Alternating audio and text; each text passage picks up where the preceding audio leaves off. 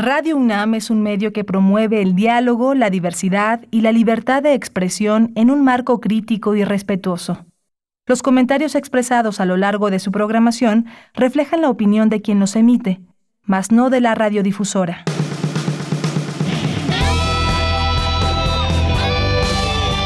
Prisma RU.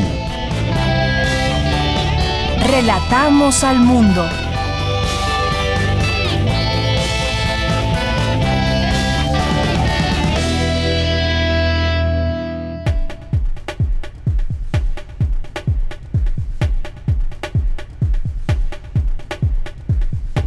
Buenas tardes. Sean todos ustedes bienvenidos en esta semana a Prisma RU, que se transmite a través de Radio UNAM, esta frecuencia universitaria en el 96.1 de FM y también en el 860 de AM.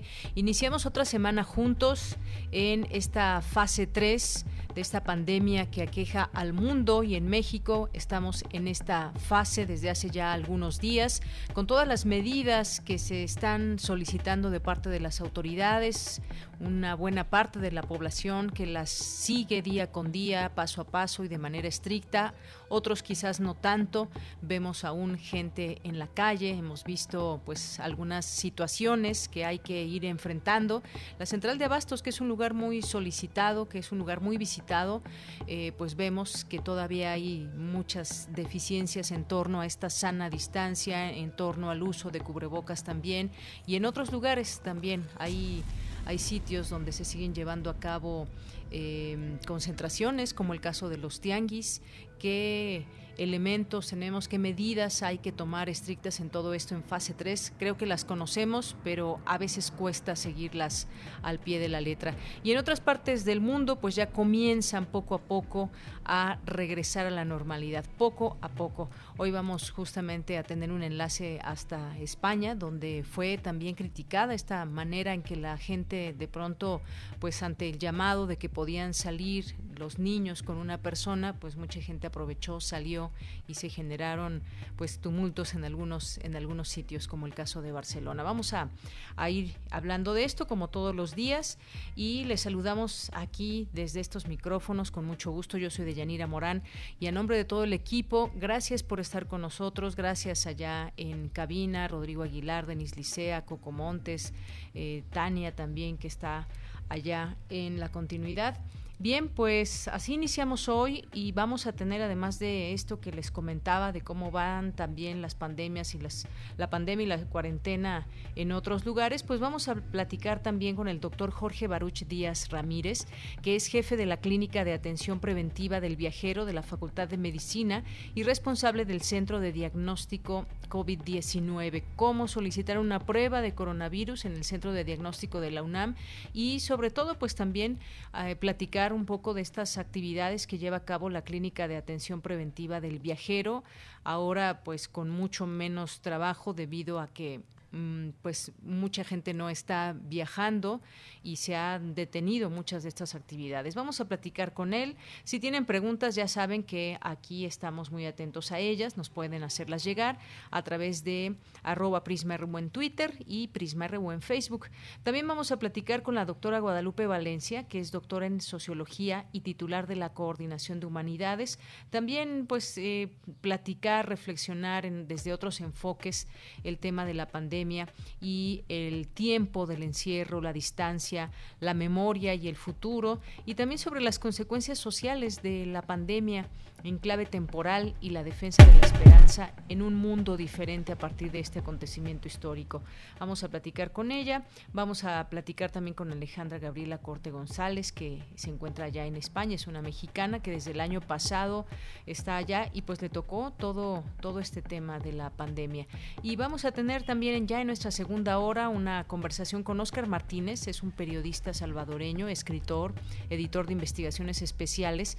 Hubo una fotografía fotografía que pues más allá de todo lo que nos pueda decir la nota, la fotografía en, sí causó bastante asombro eh, ver a estos presos en cárceles de El, Salvador eh, confinados y pues hay eh, una subida de homicidios en el país y hay medidas que está tomando su presidente, así que vamos a platicar con el periodista allá en El Salvador. Y vamos a tener también la cartografía RU con Otto Cázares, es lunes y es lunes de cartografía RU. Vamos a tener también nuestro enlace de cultura con Tamara, que en esta ocasión entrevista a Itzel Martínez, programadora de Ambulante. Así que no se pierdan todo esto aquí en Prisma RU y desde aquí Relatamos al mundo. Relatamos al mundo. Relatamos al mundo.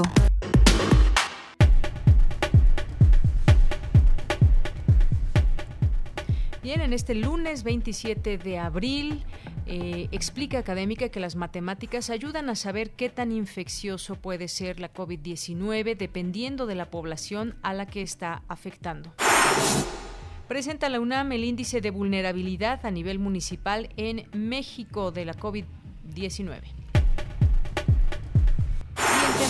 Y en temas, nacionales, el presidente Andrés Manuel López Obrador aseguró que no le gustó el trato utilizado por el Banco Interamericano de Desarrollo, el BID, y las empresas mexicanas para tratar de imponer a su gobierno un acuerdo para el otorgamiento de créditos. La Secretaría del Trabajo exhibió a empresas que no cumplen con cierres exigidos ante la contingencia sanitaria por COVID-19. La Organización para la Cooperación y el Desarrollo Económicos, la OCDE, pidió aumentar la capacidad de pruebas de COVID-19 tras actualizar datos que ponen a México como uno de los países con menor aplicación. Luego de dos meses con avances, en marzo pasado la tasa de desocupación en el país fue de 3.26% de la población económicamente activa, 0.44 puntos porcentuales menos que en febrero pasado. A partir de este lunes y de forma escalonada, Pemex y empresas contratistas comenzarán a retirar personal de sus plataformas petroleras en el Golfo de México para reducir la propagación de COVID-19. En materia internacional, estudiantes de secundaria de Pekín y Shanghái volvieron hoy a clases tras cuatro meses de suspensión por la pandemia de coronavirus, en medio de grandes medidas de seguridad con cubrebocas y controles de temperatura. La primera ministra de Nueva Zelanda, Jacinda Ardern, aseguró que de momento han ganado la batalla contra la COVID-19 al no registrar transmisión comunitaria generalizada. Campus RU.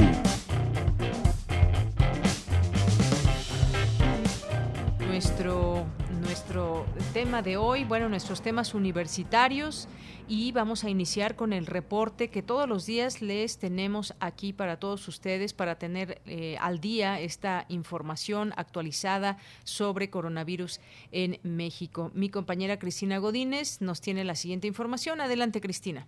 Hola, ¿qué tal, Deyanira? Un saludo para ti, para el auditorio de Prisma RU. Iniciamos este reporte con que la Organización Mundial de la Salud presentó una alianza que busca distribuir las herramientas necesarias para la lucha contra el coronavirus COVID-19, como son la vacuna, los métodos de diagnóstico y los tratamientos. Su director, Tedros Adhanom, comentó que desde enero han estado trabajando con miles de investigadores de todo el mundo. El mundo necesita estas herramientas y las necesita rápido. Experiencias pasadas nos han enseñado que incluso cuando existen no han estado disponibles igualmente para todos. No podemos permitir que eso ocurra. Y en el reporte diario sobre COVID-19, el doctor José Luis Alomía, director de epidemiología, señaló que el 47% de los casos de la enfermedad ya se localizan en el continente americano. Le siguen algunos países europeos donde ya va en descenso la transmisión del virus. En cuanto a la situación en nuestro país, a 36 días que se anunció la Jornada Nacional de Sana Distancia, presentó las cifras al 26 de abril. 14.677 casos confirmados acumulados sin embargo, 4.972 son solamente los casos que se han confirmado con inicio de síntomas en los últimos 14 días. 7.612 sospechosos acumulados que están en este caso pendientes de poder recibir un diagnóstico por laboratorio para poder conocer si son o no casos de COVID-19. 1.351 lamentables defunciones que también han ocurrido a consecuencia de la enfermedad. Más de 45.300 casos que han sido también negativizados. Personas estudiadas, poco más de 67.600. En tanto, el subsecretario Hugo López Gatel dijo que en algunos municipios utilizan la fuerza pública como mecanismo de coerción, pero esta no es la forma de reducir la movilidad ni de frenar la transmisión. Es que cuando las intervenciones se pretenden dirigir a las personas y empieza a escalar una intención coercitiva, llega la intención de utilizar a la fuerza pública. Y al usar a la fuerza pública, no solamente se cometen acciones que pueden hacer menos efectiva la intervención, por ejemplo, tratar de confinar forzadamente a una persona que estuviera infectada, lo único que resultaría es un incremento del riesgo de contagio. La jefa de gobierno de la Ciudad de México, Claudia Sheinbaum, anunció que a partir de hoy lunes es obligatorio el uso de cubrebocas en el espacio público. Una orientación general a toda la población que es el uso de cubrebocas en el espacio público para todos y para todas. En algunos lugares es obligatorio, como lo hemos dicho, y es una orientación general. Por otra parte, hoy, en la conferencia mañanera, la secretaria del Trabajo, Luisa María Alcalde, expresó que a más de una semana de haber iniciado la fase 3 de la emergencia sanitaria por COVID-19, el 13% de las empresas visitadas no cumple con las medidas sanitarias. Y aquí está este 13% que se encuentra abierto, que cuando llega la autoridad se le exhorta para que cierre y aún así decide no hacerlo. Pero lo más relevante aquí es destacar que el 23% de las empresas que se negaron a cerrar se encuentran en los municipios más afectados por la pandemia. Y ya por último, informar que el próximo viernes médicos internos de pregrado y pasantes de las carreras afines al área de la salud regresarán a las unidades médicas del Instituto Mexicano del Seguro Social. Así lo determinó la Dirección General de Calidad y Educación en Salud, que tomó el acuerdo de llamar a los internos para que se reincorporen a partir del próximo primero de mayo. Los médicos serán reubicados en hospitales híbridos y en aquellas unidades para la atención de patologías no COVID-19, en los servicios de bajo riesgo y con los equipos de protección personal correspondientes. Se trata de aproximadamente 7.000 médicos en formación que desde el pasado 6 de abril se habían retirado de las unidades médicas. Deyanira, este es mi reporte. Muy buenas tardes. Bien, pues muchísimas gracias por esta información, Cristina Godínez, y pues ahí los números, los últimos números que reflejan cómo va este avance de la enfermedad en México. También ahí el, audio que escuchábamos del doctor Gatel en torno al uso de la fuerza pública, y ahí podemos también entrar en, una, en un debate, quizás en una discusión interesante, cómo se ha hecho en otros países, cómo se ha hecho en México. Aquí desde un inicio se dijo que no iba a ser de una manera obligatoria pero sí se hizo un llamado muy importante para que la gente se quedara en casa. No hubo, en el caso de la mayoría del país, eh, una situación donde la policía estuviera cuidando que la gente estuviera resguardada y que no saliera o se impusieran algunas multas. En algunos sitios sabemos que fue un poco más intensa esta situación. Bueno, y vamos a continuar ahora con Cindy Pérez Ramírez. Esta mañana en conferencia virtual, especialistas de la UNAM presentaron el índice de vulnerabilidad a nivel municipal en México ante la COVID-19. Adelante, Cindy. Auditorio de Yanira, buenas tardes. Durante la presentación del índice que integra los principales aspectos demográficos, socioeconómicos y de salud de la población, William Lee, coordinador de la investigación científica de esta casa de estudios, remarcó que no es una predicción ni un mapa estático que indique dónde habrá más decesos. No es un mapa que indique dónde va a haber muchos casos, dónde va a haber muchos decesos o dónde va a haber muchas afectaciones económicas. No es una predicción no es un mapa incambiable. Lo podemos modificar con acciones, con esfuerzos y con la colaboración de todos. No es, no es destino este mapa. Es un mapa que indica dónde podríamos tener, podríamos tener mayores afectaciones económicas, aunque no llegue el virus a esas entidades en particular, por ejemplo. Es un mapa que nos puede y debe servir para saber a dónde dirigir los esfuerzos que se tienen que hacer en todos los aspectos, en los aspectos de salud, económicos, demográficos, en todos, para proteger a la población y a la sociedad. Sí es una herramienta que se debe cruzar con el mapa que tenemos de casos cada día y cada semana para entender mejor a dónde se podría extender este virus en los próximos días. Por su parte, Manuel Suárez Lastra, director del Instituto de Geografía, detalló que la mayor vulnerabilidad se concentra en los municipios más marginados del país, en los estados de Oaxaca, Guerrero y Chiapas, donde el acceso a los servicios de salud son limitados. Además, señaló que la vulnerabilidad de los municipios donde no hay contagio es la más alta y crítica, lo que puede tener efectos negativos en las economías locales. Dividido en cuatro categorías que van desde media, este, vulnerabilidad media hasta vulnerabilidad crítica, eh, parte de la Sierra Tarahumara con críticos eh, niveles de vulnerabilidad, sur de Durango, norte de Nayarit, partes de la Huasteca, norte de Veracruz, eh, Guerrero, una gran parte de Oaxaca, este, partes de Chiapas y Yucatán. en términos de la población que vive en estos municipios, lo que vemos es que 75 millones de personas, cerca del 63%, vive en municipios que tendrían el grado de vulnerabilidad medio. 21 millones de personas, que son el 17% de la población, vivirían en municipios con un grado de vulnerabilidad alta. Y en los municipios de vulnerabilidad muy alta y crítica, tenemos a, tres, a casi 14 y casi 9 este, millones de personas respectivamente, lo que representa cerca del 19% de la población del país en estos municipios con mayor vulnerabilidad, que ascendería prácticamente a 24 millones de personas. Hasta aquí este reporte de este índice de Yanira, otro esfuerzo más de la universidad para atender la emergencia del COVID-19. Muy buenas tardes. Gracias, Cindy. Pues un gran esfuerzo también para conocer mm, pues más a detalle esta vulnerabilidad a nivel municipal, cómo se inserta también los municipios en todo el país. Muchas gracias. Relatamos al mundo. Relatamos al mundo. Queremos escuchar tu voz. Nuestro teléfono en cabina es 55 36 43 39. Bien, continuamos. Ya está en la línea telefónica. Le agradezco mucho nos tome esta llamada en este día lunes al doctor Jorge Baruch Díaz Ramírez, que es jefe de la Clínica de Atención Preventiva del Viajero de la Facultad de Medicina y responsable del Centro de Diagnóstico COVID-19. ¿Qué tal, doctor? Bienvenido. Muy buenas tardes. Buenas tardes, Deyanira. Saludos al auditorio.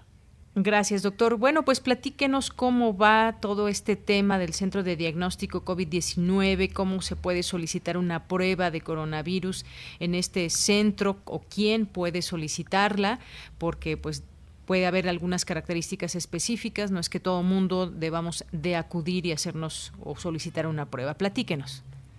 Claro, mira, este Centro de Diagnóstico COVID es, eh, se da gracias a una colaboración entre tres entidades de la Facultad de Medicina de la UNAM.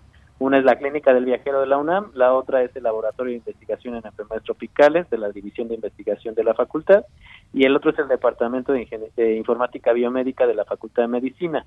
Juntos lo que lo que eh, se bueno, resulta es que es un laboratorio laboratorio avalado por el INDRE, el Instituto Nacional de Diagnóstico y Referencia Epidemiológica, y gracias a la colaboración con el Departamento de Informática Biomédica es que podemos tener una plataforma en línea que evalúe a través de un algoritmo eh, a cada caso en particular para ver si es candidato o no a una prueba. ¿Y por qué es importante saber si es uno candidato o no? Bueno, es importante porque no hay muchas pruebas disponibles a nivel mundial, los insumos son limitados, y debemos de darles prioridad a aquellas personas que tengan signos y síntomas de, compatibles con COVID-19 y que a veces también cuenten con algún factor de riesgo que los ponga, eh, digamos, en una situación de vulnerabilidad con respecto a una persona completamente sana, como es eh, la obesidad, la hipertensión y la diabetes. Muy bien, doctor. Y en este sentido también, eh, que eh, muy importante decir esto, solamente si se es candidato o no se hace esta evaluación. Y ya que toca este tema también de las pruebas, pues mucho se ha dicho de cuántas pruebas se tendrían que hacer en cada, eh, en los países, si México ha hecho pocas pruebas o no. En este sentido, usted decía, bueno, pues es que los insumos no son, no hay para todos ni todas las pruebas quizás que se, que se quisieran hacer, pero es importante no es que se deban hacer pruebas al por mayor o cómo entendemos todo este tema de las pruebas, doctor? Bueno, es importante que ya en esta fase 3 se amplíe eh, y se refuerce la cantidad de pruebas que están disponibles para el público. Esto porque eh, necesitamos saber cuál es el impacto de la enfermedad y del virus SARS-CoV-2 que provoca la enfermedad COVID-19 en la población. Si nosotros queremos eh, empezar a pensar en que vamos a regresar paulatinamente y progresivamente a la normalidad, pues eh, la cantidad de pruebas que se hacen debe de ser mucha, mucho mayor a la que se está haciendo, ya que así se va a poder tener la certeza de en qué comunidades, en qué localidades se va a poder comenzar a regresar a la normalidad y, poder controlar los brotes que se presenten con respecto a las nuevas oleadas para que no se diseminen a otras partes de la República, incluso a otras partes de la Ciudad de México, si estamos pensando en la Ciudad de México. Muy bien, doctor. Ahora, regreso a lo que está haciendo el Centro de Diagnóstico COVID-19 desde, desde la UNAM. Eh, ¿Cómo la gente que nos esté escuchando, cómo puede acceder? ¿Tiene que hacer alguna cita? ¿Tiene que marcar algún teléfono? Eh, ¿Se hace un cuestionario previo? ¿Cómo es que entra en contacto con la, con la unidad? Bueno, es muy importante que todas las personas que tengan eh, la inquietud y los, la sospecha no acudan de manera física a la unidad todo debe de ser a través de la plataforma. Entonces, la plataforma para acceder es eh, a través del sitio web que es clínica de viajero.unam.mx. Esta plataforma eh, eh, nos va a dirigir hacia el centro de diagnóstico COVID-19, en donde nos van a hacer una serie de preguntas sobre nuestra situación de, estado de salud actual. y entonces nos va a decir la plataforma en tiempo real si es que podemos, somos candidatos a una prueba COVID o no, no somos candidatos y debemos de esperar. Una vez que eh, eh, nos diga esto, entonces vamos a poder continuar con el proceso de pago y poder cargar nuestro comprobante de pago y nuestra identificación oficial para que una recepcionista eh, pueda comunicarse con nosotros y programar una cita eh, eh, una fecha, la fecha más próxima, o sea, el día siguiente, y eh, a la hora en la que nos debemos de presentar y las instrucciones en cómo nos debemos de presentar. Muy bien, ese es, digamos, el camino que se debe seguir. Ahora bien, eh, doctor, en este sentido y todas las actividades también que se llevan a cabo desde la clínica del viajero, eh, ¿cómo quedó todo esto? Eh, ¿Se detuvo la actividad? ¿Siguen trabajando? Evidentemente, pues los, los viajes, muchos se interrumpieron, aunque también muchos se siguen haciendo, pero no, no como normalmente es este flujo de viajeros. Cuénteme un poco de, de la clínica.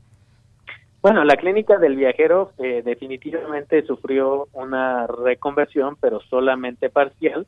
La, clínica del viajero eh, sigue operando en su espacio habitual, nada más que en un horario de eh, a partir de las 12 del día y hasta las 5 de la tarde y el hora de la hora de toma de muestras se da en la terminal 2 dentro de las instalaciones de la clínica del viajero en un horario que generalmente es de 7 de la mañana a 11.30 de la, de la mañana la última toma. Más o menos el procedimiento dura media hora.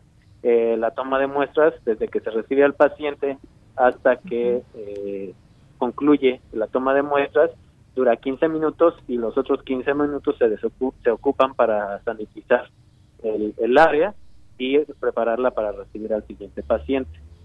Eh, en este sentido, la clínica del viajero también eh, está atendiendo en estos momentos a eh, personal de la salud, a personal de negocios esenciales y personal de logística que necesita viajar hacia países en donde están siendo afectados eh, con, con el SARS-CoV-2 y que necesita brindar apoyo. Y la clínica del viajero les está apoyando en reducir los riesgos de sanitarios para que no enfermen durante su viaje. Y con este centro de diagnóstico COVID-19 también nos apoyamos para dar seguimiento a los viajeros a su regreso y durante su estancia en el extranjero. Así se está emitiendo, digamos, recomendaciones en todo este, en este sentido. Claro que sí. Muy bien. Ahora, Doctor, poco a poco, pues el mundo comienza a levantar sus, cuarentenas, sus cuarentenas. Digo poco a poco y el primer paso es, salir de las casas y permitir a los ciudadanos, sobre todo estamos viendo países como España, como Francia, que lo están haciendo eh, con algunas restricciones aún, pero ya comienzan a salir en este aspecto, pues se irá reactivando todo de aquí en adelante. En China veíamos ya regresaron a clases también los estudiantes y comenzarán a hacerse los viajes ya quizás no solo los necesarios, sino llegará el momento en que se hagan de nuevo eh, por turismo, por visitas. Eh, ¿Qué me puede decir acerca de cómo prevén ese momento? Cuando sea oportuno, volver a viajar con, con, tranquilidad. Digo, eso depende también de lo que digan las propias autoridades, que nos eh, vuelvan a las actividades primordiales también. Primero tienen que ser estas, regresar a la escuela, al trabajo, y después en otra instancia quedará todo este tema de, de los viajes. ¿Cómo prevén todo esto? ¿Cambiará radicalmente en cuanto a cuidados nuestros eh, o los viajes que cotidianamente hace la gente por trabajo, por placer, por lo que sea? Sin lugar a dudas, eh, la humanidad no vivirá como estuvo acostumbrada a vivir antes del SARS-CoV-2. Eh, sin lugar a dudas, los viajes tampoco serán igual. Eh, muchos de los viajes que comenzarán a, reactivarse en los siguientes meses, bueno, serán impuestas seguramente algunos requerimientos sanitarios que incluya descartar la presencia del SARS-CoV-2 en nuestro organismo para poder viajar. Entonces, uno de los aciertos que ha tenido la clínica del viajero es eh, este precisamente, eh, colaborar en la implementación de un centro de diagnóstico, porque eso nos va a dar la oportunidad y la experiencia para poder combatir esta enfermedad y descartar esta en los viajeros internacionales que así lo requieran. Ahora, eh, sobre los tiempos, pues sí, es, es, definitivamente no vamos a poder llevar a cabo viajes de ocio de la, con la misma intensidad que los estábamos haciendo eh, antes de esta pandemia, hasta que no encontremos una cura definitiva o una vacuna que prevenga efectivamente y seguramente este tipo de virus. Entonces, y esto va a pasar no más, no menos de 18 meses después de enero del 2020. Entonces, tendremos que esperar un año y medio, por lo menos, para poder eh, pensar en regresar a la normalidad. En, en este sentido, eh, cabría eh, advertir a la comunidad que nos está escuchando que eh, pues eh, van a venir oleadas y debemos de estar preparados porque este virus va a continuar circulando, pero aquí la estrategia que estamos implementando en todo el mundo es precisamente poder manipular lo que podemos controlar de alguna manera, que es el tiempo en la que se presenta la enfermedad, la velocidad, y con esto pues la cantidad de casos que están llegando de forma grave, grave a necesitar una unidad de terapia intensiva o un hospital que como sabemos en todo el mundo pues son escasas. Claro, y además, bueno, cuando uno viaja, pues es un cruce de personas inmenso y pues bueno, sabemos que este virus al ser tan contagioso se puede ubicar en cualquier superficie y esto pues complica las cosas. Como usted dice, no se elimina el virus, se va en algún momento a controlar e incluso se habla y eso pues ya lo veremos en en un futuro inmediato, eh, pues otros brotes que pueda haber dependiendo la época del año. Eso es algo que también se prevé y se está atento de que pueda haber brotes, pero sin duda hay que desarrollar, y como bien lo dice la página de la Clínica de Atención Preventiva del Viajero, pues desarrollar un estado de conciencia en los viajeros para que se prevengan eh, posibles adversidades que puedan tener respecto a su salud. Exactamente, el mensaje más importante creo yo que debemos de aprender todos los viajeros internacionales y nacionales es este precisamente que la prevención, la medicina preventiva al viajar, las clínicas del viajero, pues son clave para poder disminuir estos riesgos a un mínimo de, de riesgo, ¿no? De salud antes de viajar. Si bien eh, sabíamos que muchos viajeros estaban dispuestos a gastar mucho más en hoteles, en, itinerarios eh, muy eh, extraordinarios, eh, eh, en los trajes de baño carísimos, en fin, pero muy pocos estaban dispuestos a invertir en su salud, en una vacuna, en un tratamiento preventivo, eh, incluso en un seguro de gastos médicos mayores. Entonces, creo que esta epidemia, esta pandemia que estamos viviendo, este, este momento, debe de servir para que sepamos y seamos conscientes de lo valioso que es preservar nuestra salud sobre cualquier otra cosa.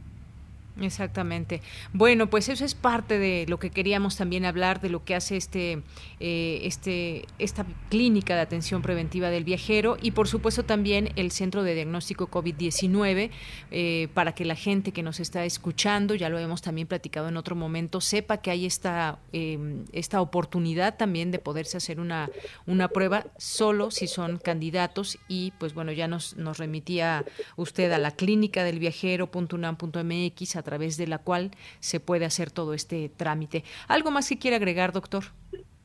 Pues no, nada más, eh, yo creo que sí también es muy importante eh, la paciencia, debemos de ser prudentes con los tiempos, eh, debemos de estar conscientes que es un proceso biológico y así como fue ascendiendo gradualmente en la severidad y la cantidad de países que afectó, pues así es como va a comenzar a descender y a controlarse de manera progresiva. No esperemos a que de un día para otro, con una fecha estimada, eh, ya se resuelva este problema. Va a ser de manera gradual, hay que ser pacientes, hay que ser prudentes, no hay que caer en los errores de desinformación y en las falsas esperanzas eh, eh, de pensamientos mágicos de que esto se va a resolver de la noche a la mañana. Así es, esto va a ser de manera gradual, en ese sentido hay que ser prudentes y también pacientes y no confiarnos y sentir que no nos podemos infectar o que estamos dentro de, un, eh, de una edad en que no nos va a pasar nada, sino que hay que tomarlo muy, muy en serio.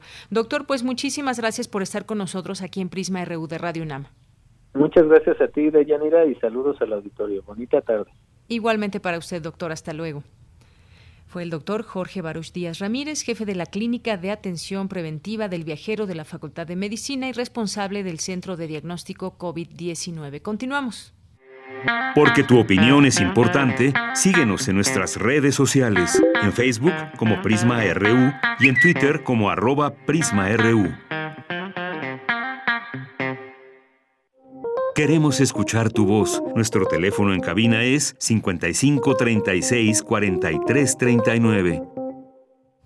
Bien, pues del tema médico vayamos ahora con la doctora Guadalupe Valencia, que es doctora en sociología y titular de la Coordinación de Humanidades. Doctora, un gusto saludarle, bienvenida al programa Prisma RU de Radio UNAM. ¿Qué tal, Deyanira? Mucho gusto en saludarte a ti y a tu auditorio. Muchas gracias. Muchas gracias también a usted, doctora. Pues hablar de, de COVID, de la COVID-19, de coronavirus, eh, todos estos temas, el confinamiento o encierro que muchos llaman, la distancia, pero también la memoria y el futuro. No es la primera vez que nos aqueja un virus y de pronto nos surgen preguntas. Cuando esto pase, ¿vamos a seguir siendo los mismos como sociedad? ¿Qué va a cambiar en la humanidad después de esto? Nos traen estas eh, reflexiones, eh, siendo que tantas millones de personas en este momento pues estamos pasando por situaciones similares. Claro, cada, cada país y sus propias eh, formas de expresarse, de cultura y demás. Hay variaciones, pero en general, pues es un, confinamiento eh, global. ¿Cómo irlo analizando también desde este punto de vista sociológico, doctora? Muchas gracias, Dayanira.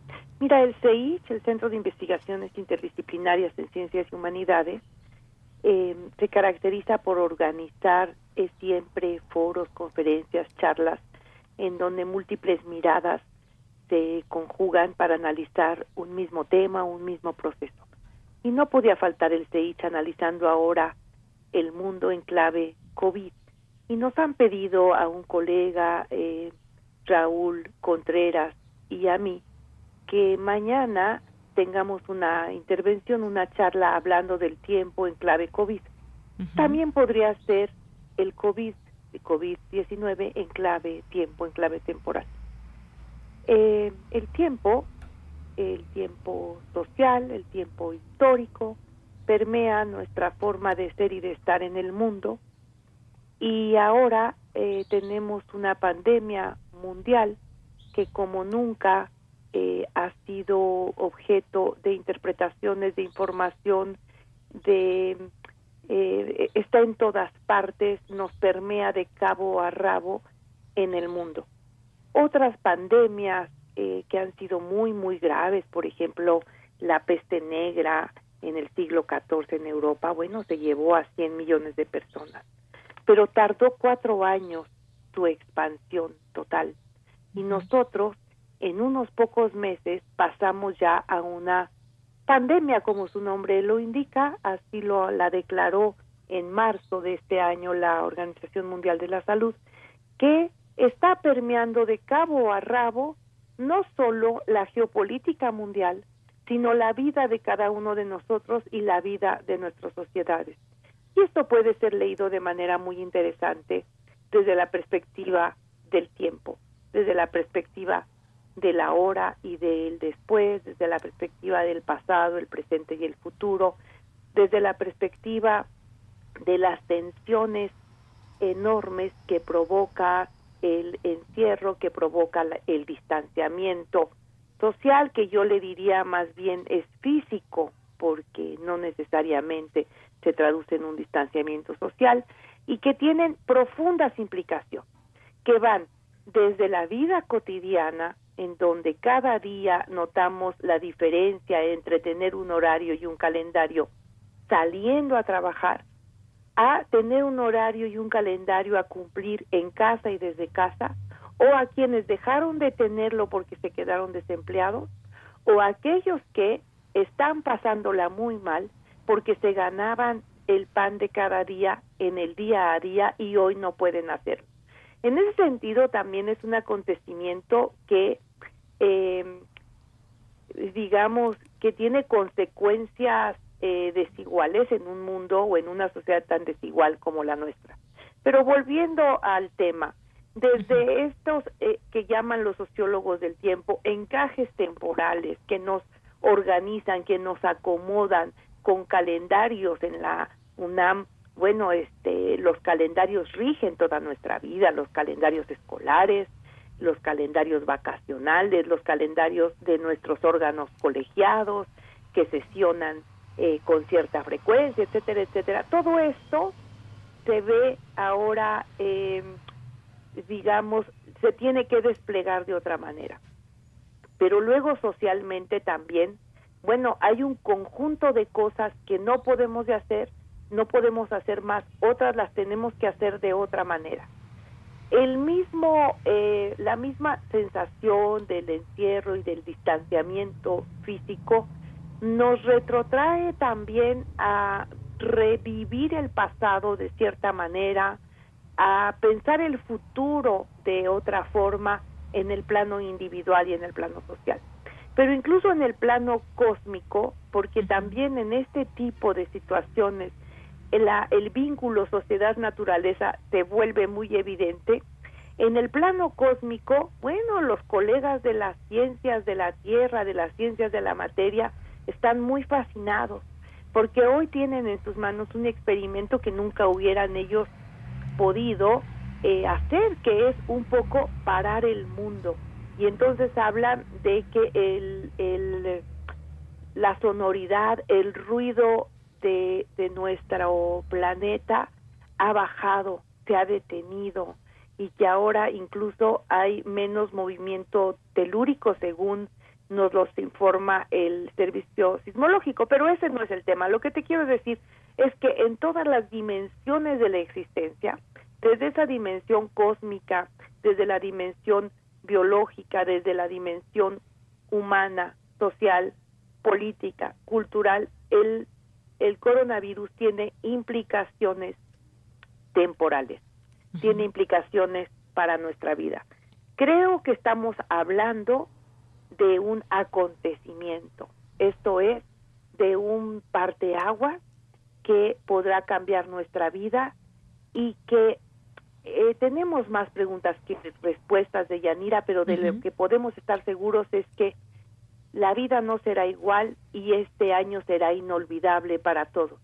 Incluso los niños recordarán más tarde aquel año en que no pudieron ir a la escuela, en que no pudieron jugar con sus amigos, en que no pudieron celebrar un cumpleaños.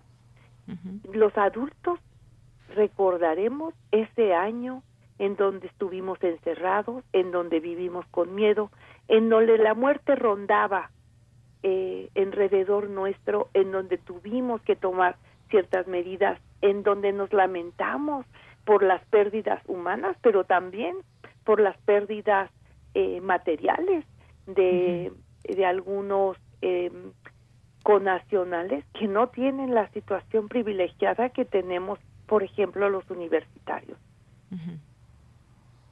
Claro, doctora, esto es muy cierto, esto que usted dice, porque si bien no vamos a olvidar este año, pues la principal razón por esta situación que nos mantiene eh, o intenta mantener en casa, que es esta pandemia, pero cada uno vive su propia realidad.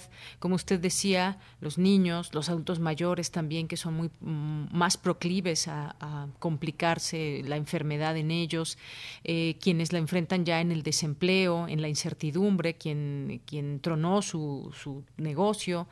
Su empresa. Son muchas cosas, pero pese a todo, pues, ¿qué podríamos decir que nos está enseñando este, este virus a nivel social? Porque decía usted, ya las cosas ya no van a volver a ser igual, la manera quizás hasta de relacionarlos, relacionarnos, no lo sé, pero ¿qué nos está enseñando este, este virus o esta nueva forma en que estamos viviendo la vida?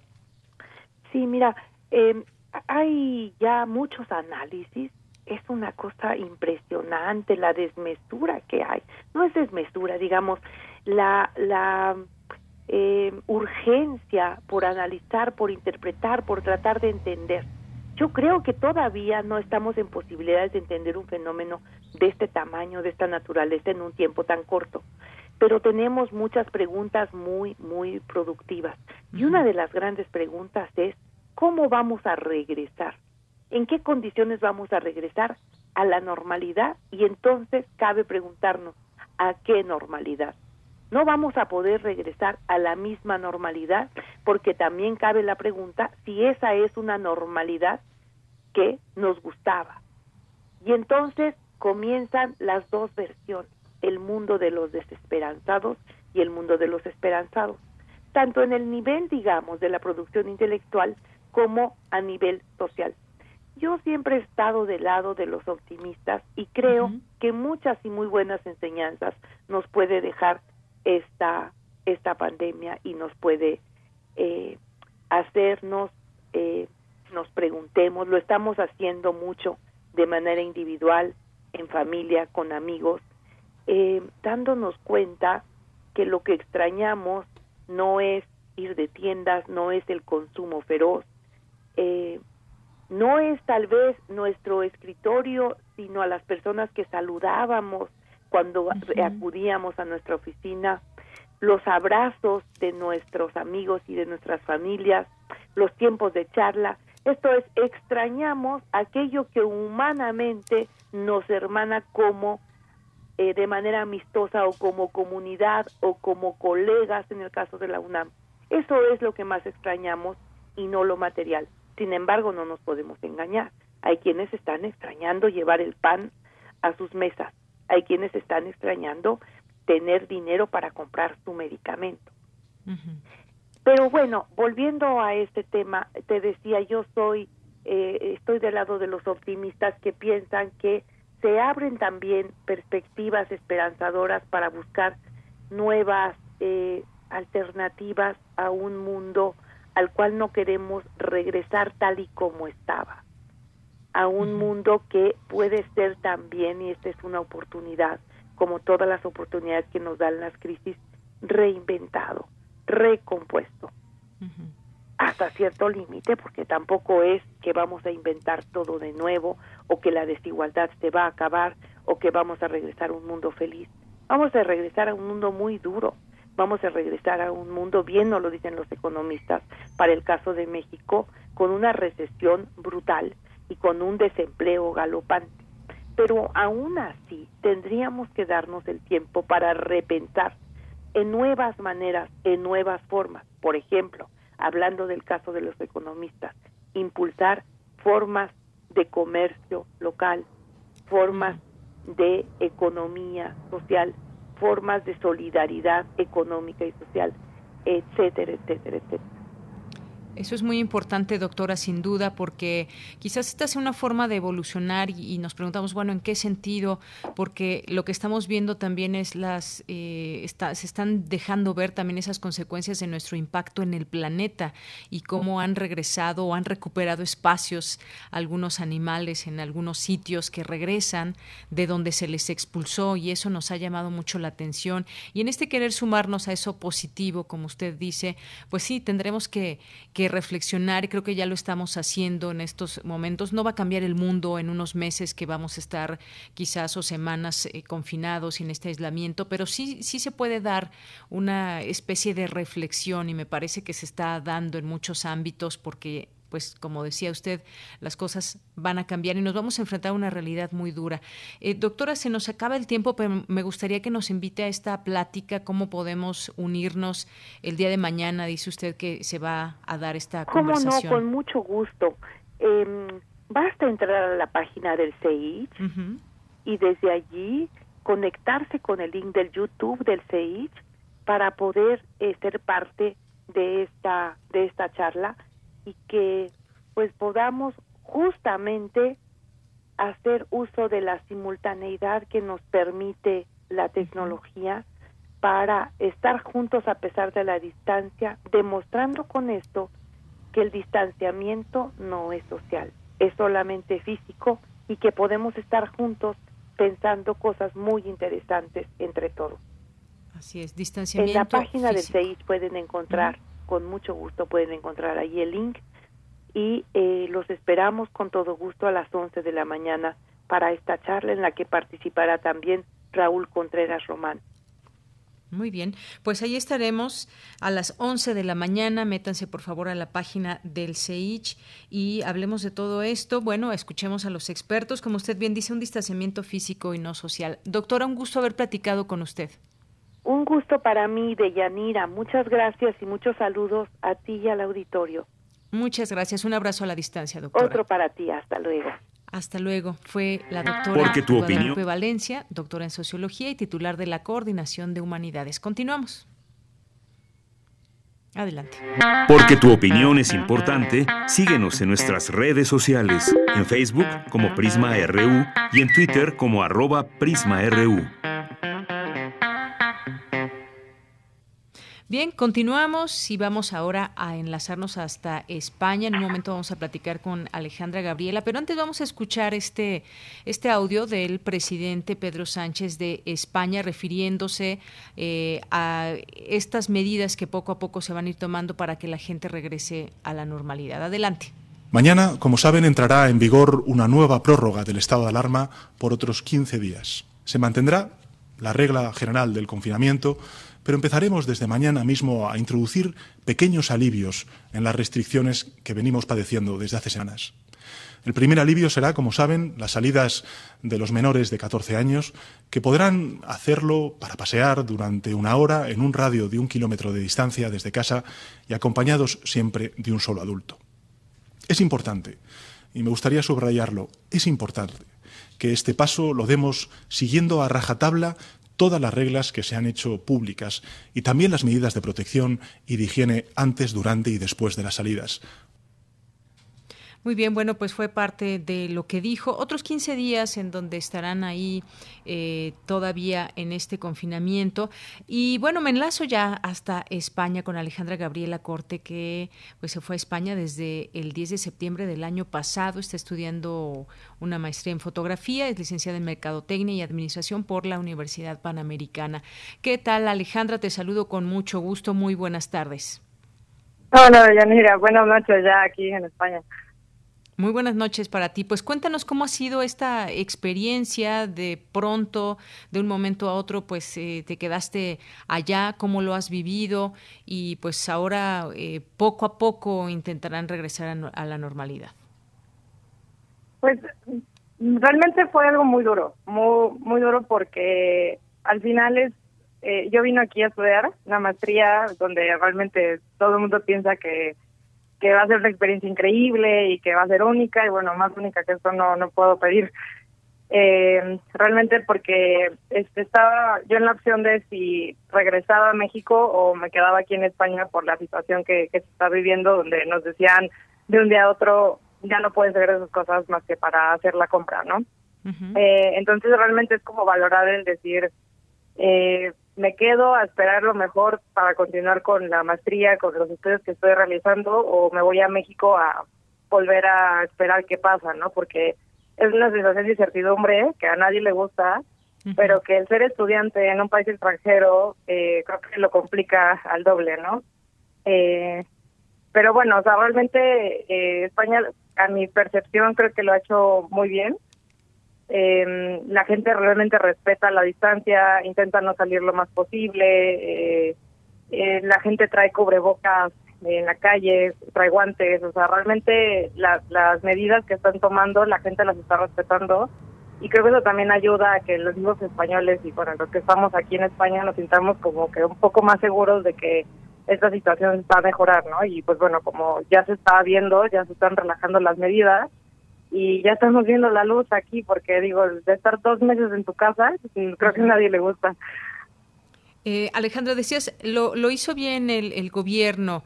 Quizás una, una percepción que al exterior puede, puede llegarse a cuestionar por el número de muertos, por el número de personas contagiadas, que si la marcha del 8 de marzo, donde se congregaron miles de mujeres, muchas otras cosas, pero cómo se vive también ese confinamiento desde pues, los medios de comunicación, que es eh, pues la manera en cómo se están informando todas las personas que están en casa y que además, bueno, fue un confinamiento confinamiento prácticamente obligatorio. Estaba la policía en las calles y pues había hubo multas. Ahí sí, a diferencia de otros lugares como el caso de México, fue mm, prácticamente de manera obligatoria. Eh, sí, eh, mira, las noticias es que estamos muy conectados aquí y las noticias realmente lo que siempre nos están pidiendo es siempre el, este tema de la distancia, de estar siempre muy prevenidos, de tener medidas de higiene importantes. Eh, la misma seguridad de aquí, por lo que comentas, de los policías siempre están rondando las calles, sobre todo en la noche. No te podré decir mucho sobre el día porque realmente la vida intenta continuar, ¿no? O sea, vivo en una zona residencial, entonces donde al final la gente hace la compra, tiene que salir, entonces aquí yo, en, sobre el día yo no veo mucha eh, elementos de seguridad, pero pero te digo, como que al final la gente creo que lo está asimilando muy bien, eh, está respetando las medidas del gobierno, aunque hayan sido obligatorias, independientemente del número de muertos, que creo que es el que está como todo el tiempo, eh, nos están diciendo cuántos hay, cuántos hay, pero lo, lo están tomando como un tema para decirnos el hecho de que ustedes estén confinados está ayudando. Y está ayudando a mejorar esta situación de, de sanidad, que es la que le preocupa a España, realmente. Bien, en el caso de los medios de comunicación te preguntaba, pues es la manera en que en que tienen de informarse, como pues todas las personas en el mundo que estamos al tanto de los medios electrónicos, radio, televisión, prensa, redes sociales.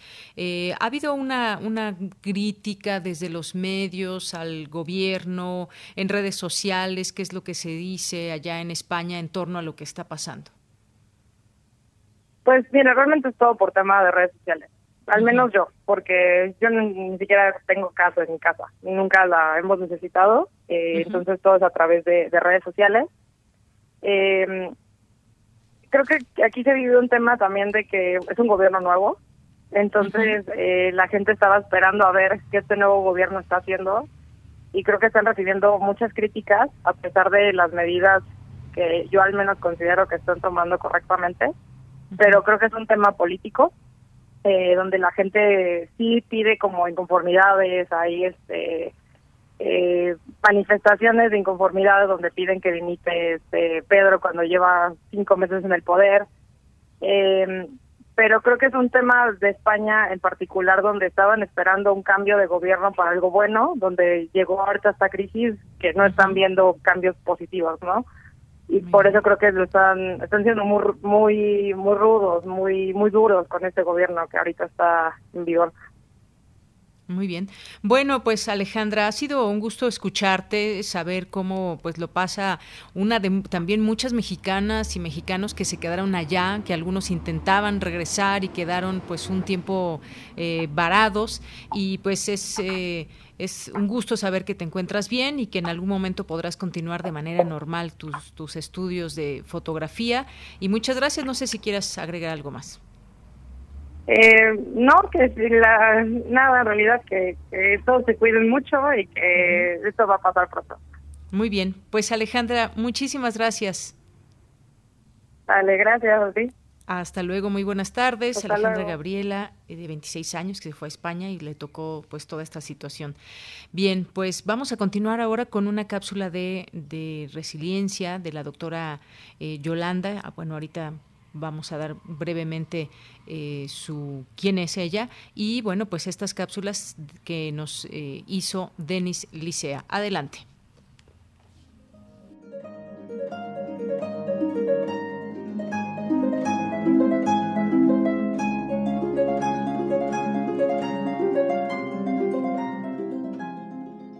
Yolanda Olvera López, psicóloga, egresada de la Universidad Nacional Autónoma de México profesora del Instituto Politécnico Nacional de la Escuela Superior de Medicina. Participa en un proyecto con la Facultad de Psicología y el Hospital Centro Médico Nacional 20 de noviembre.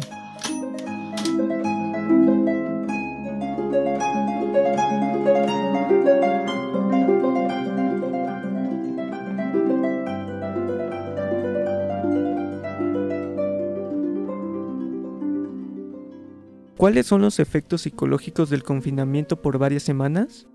¿Y cómo se pueden enfrentar? Que una de las respuestas más frecuentes es que las personas se sientan ansiosas o tiendan a la depresión. Pero yo te quiero mencionar una particularidad acerca de los estilos de afrontamiento, de cómo las personas afrontamos diferentes situaciones. Y en esta ocasión, cómo estamos afrontando el confinamiento por varias semanas. Pero primero que nada, todas las personas nos hablamos a nosotros mismos. Entonces tenemos que identificar cuáles son estas frases que nos levantan, estas palabras que nos dan fuerza, que nos reaniman y cuáles son también esas frases que nos hunden. Entonces aquí tenemos que aquí tenemos dos estilos de afrontamiento. Uno, un estilo de afrontamiento funcional, adaptativo, y otro estilo de afrontamiento disfuncional y desadaptativo. Entonces, ¿cómo afrontamos esta situación de confinamiento? Bueno, la idea es que saquemos nuestros recursos personales, las experiencias con las cuales hemos vivido, que hemos tenido y que nos han enseñado.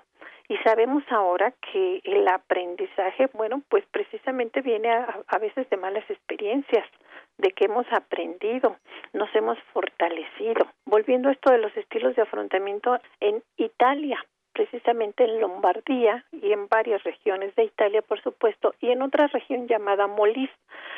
Ahí, eh, y si ahora revisamos las cifras, vemos que en la región de Lombardía ha habido más decesos que en la región de Molise. Y un aspecto interesantísimo actualmente es que las personas de la región Molis salían con menos ansiedad y con menos depresión que comparada con la con la región de Lombardía donde ha habido mayores decesos. ¿Qué quiere decir esto?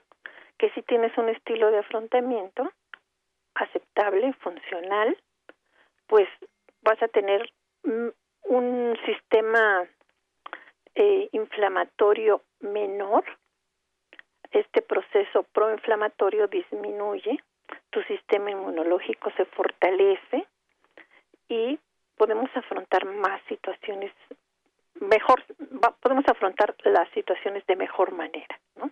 las personas que practican la relajación las personas que plantean el problema pero también la solución bueno tienen buen estilo de afrontamiento y su sistema inmunológico se fortalece las personas que tienen amigos las personas que se sienten apoyadas por la familia.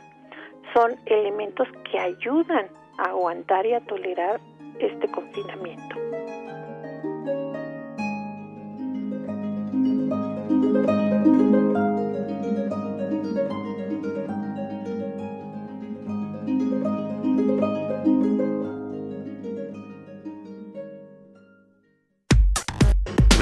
Relatamos al mundo. Relatamos al mundo.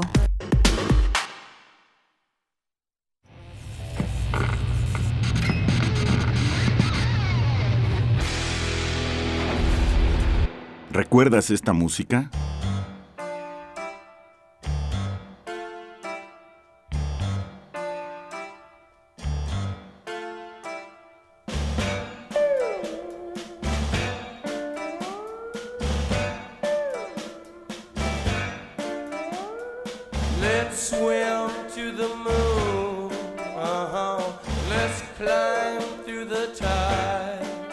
Moonlight Drive, The Doors, 1967.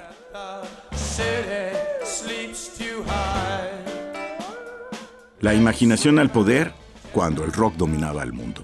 Todos los viernes a las 18.45 horas por esta estación. 96.1 de FM. Radio UNAM, Experiencia Sonora. Hoy más que nunca me importa que mi vecina esté bien, que tú estés bien y que en tu casa estén bien. Hoy te saludo con la mirada para que mañana volvamos a abrazarnos como solo nosotros sabemos. Quiero que nos vaya bien. Tenemos más en común que diferencias. Hagamos lo que nos toca. Ayudémonos. Venzamos la adversidad una vez más. Infórmate y sigue las recomendaciones de las autoridades de salud. Para protegernos, contamos todas, contamos todos. INE. Son tiempos de contingencia. Hay que quedarse en casa para proteger tu salud y la de todos. Sigue estos sencillos consejos para mantenerte sano. Aliméntate de manera saludable. Limita el consumo de alcohol y de bebidas azucaradas. No fumes. Haz ejercicio. Convive con tu familia.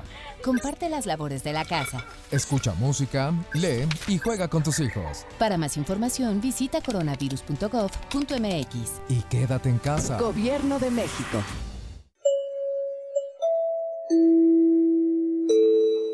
Apreciable audiencia, les informamos que nuestras frecuencias 860 AM y 96.1 FM por el momento se encuentran enlazadas. Agradecemos su comprensión.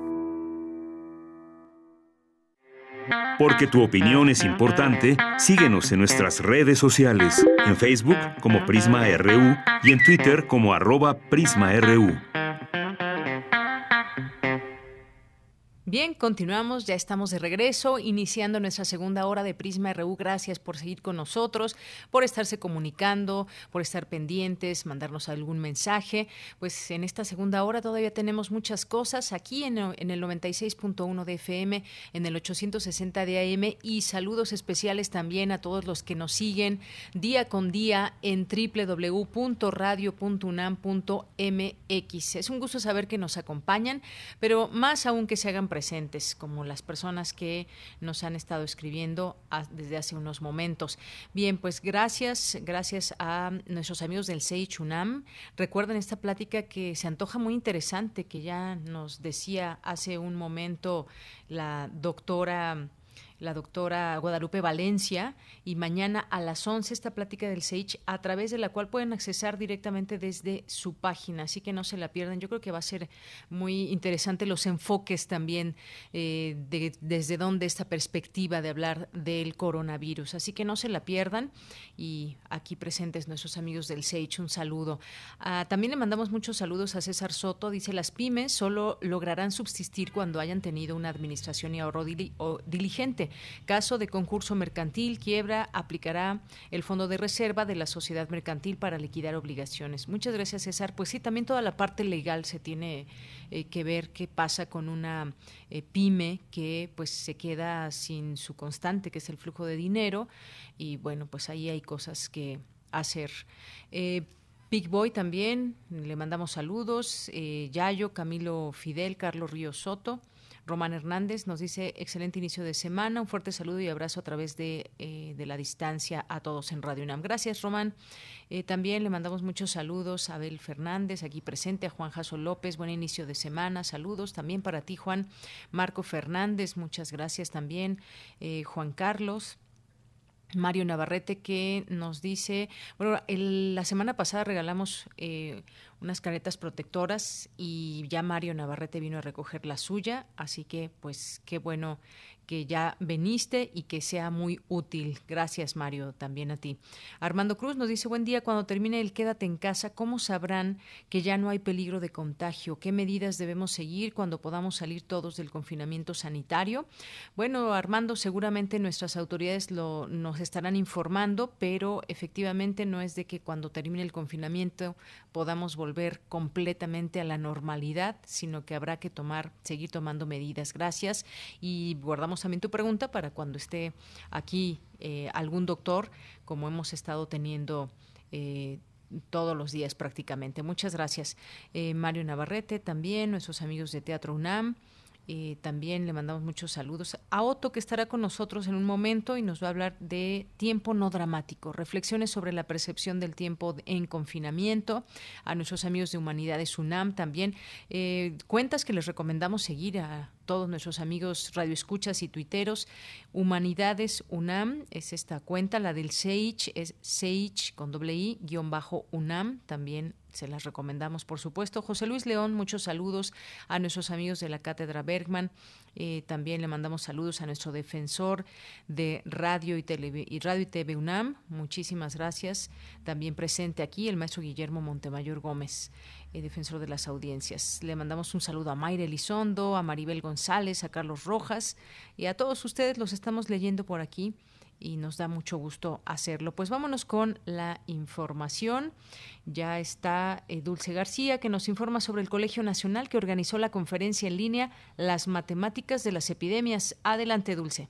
Deyanira, muy buenas tardes a ti al auditorio de Prisma RU. Con la intención de que la gente conozca de qué manera se hacen los análisis de propagación del COVID-19, el Colegio Nacional lleva a cabo el ciclo titulado Viernes Viral, coordinado por el doctor Antonio Lascano, en donde se llevó a cabo la videoconferencia Las matemáticas de las epidemias a cargo de la doctora Natalia Mantilla, académica de la Facultad de Ciencias y quien expuso que las funciones exponenciales pueden ayudar a retratar el inicio de un brote epidémico y también explicó que a través de las matemáticas se puede saber cómo cambia el número de individuos afectados con el tiempo. Y lo que está ocurriendo es que conforme disminuye el número de susceptibles, aumenta el número de infectados y empieza a aumentar también el número de individuos recuperados conforme los infectados empiezan a salir de este, su, su clase infectada. Y lo, interesante o una de muchas cosas interesantes que tiene este dibujo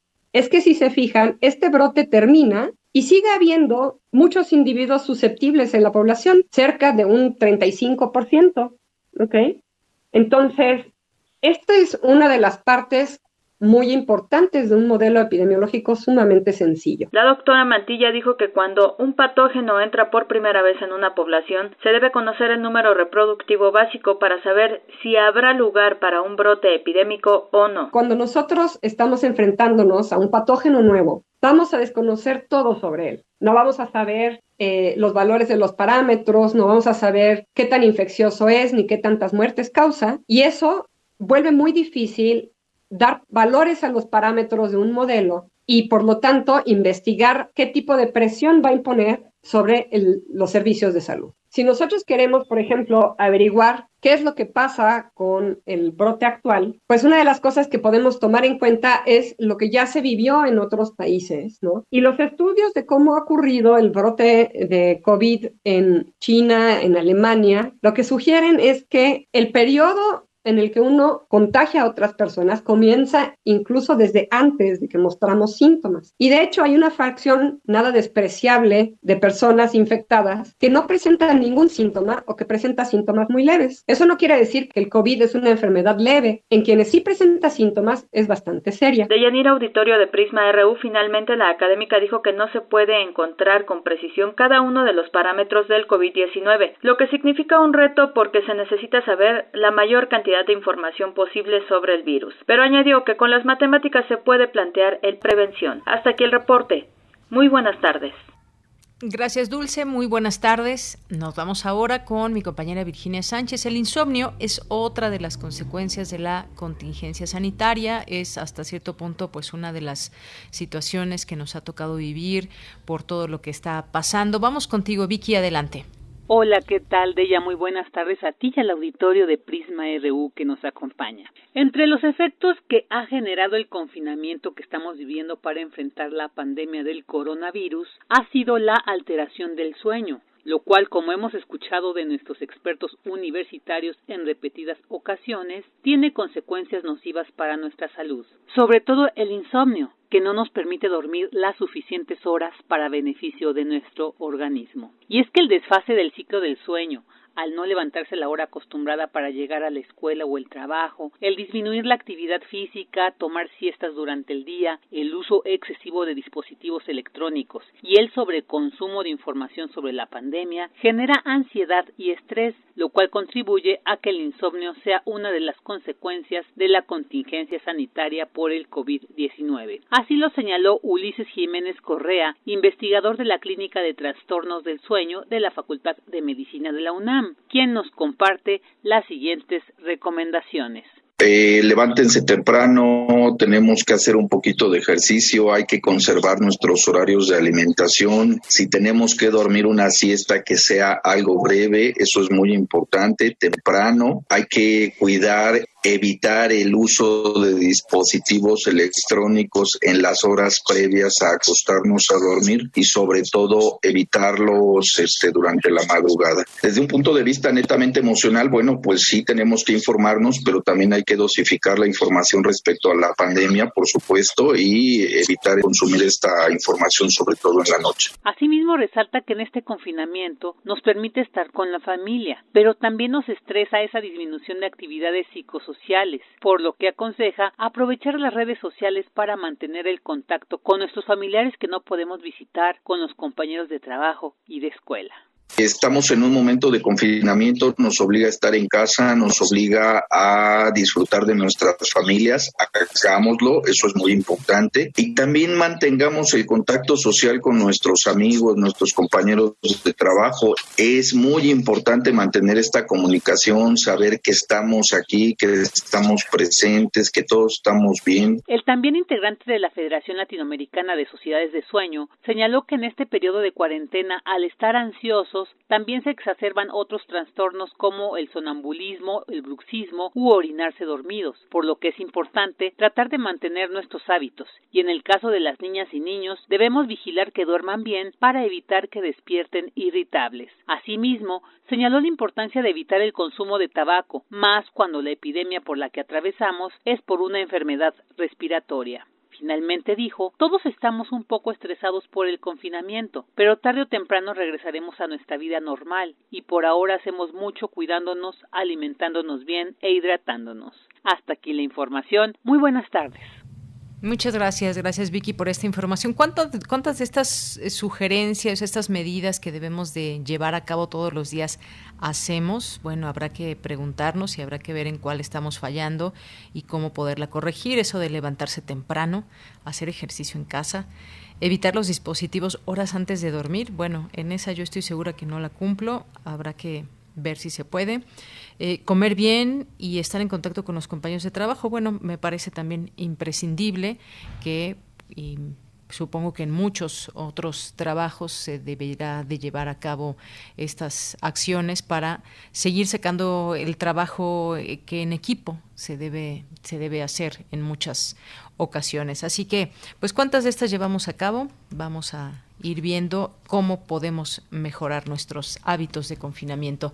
Bien, pues vámonos ahora a las breves internacionales con Ruth Salazar. Internacional RU.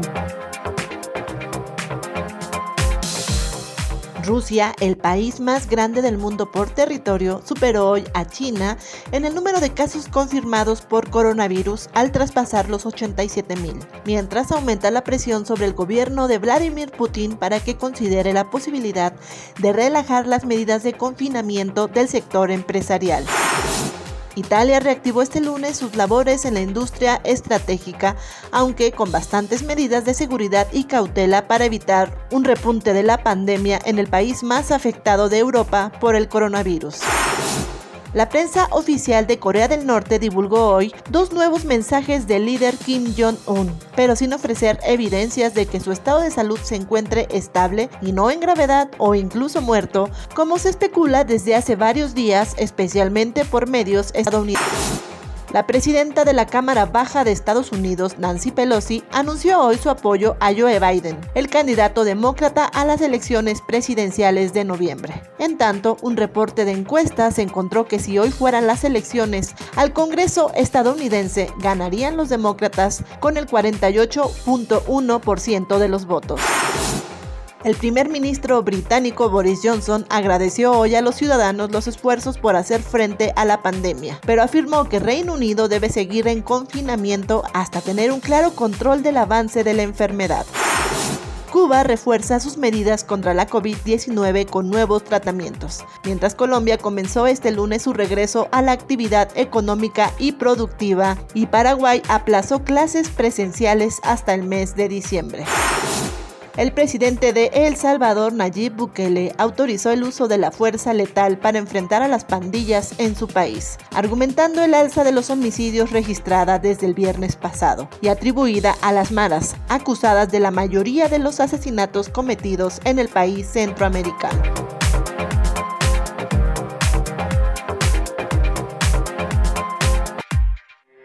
Porque tu opinión es importante, síguenos en nuestras redes sociales, en Facebook como Prisma RU y en Twitter como arroba PrismaRU.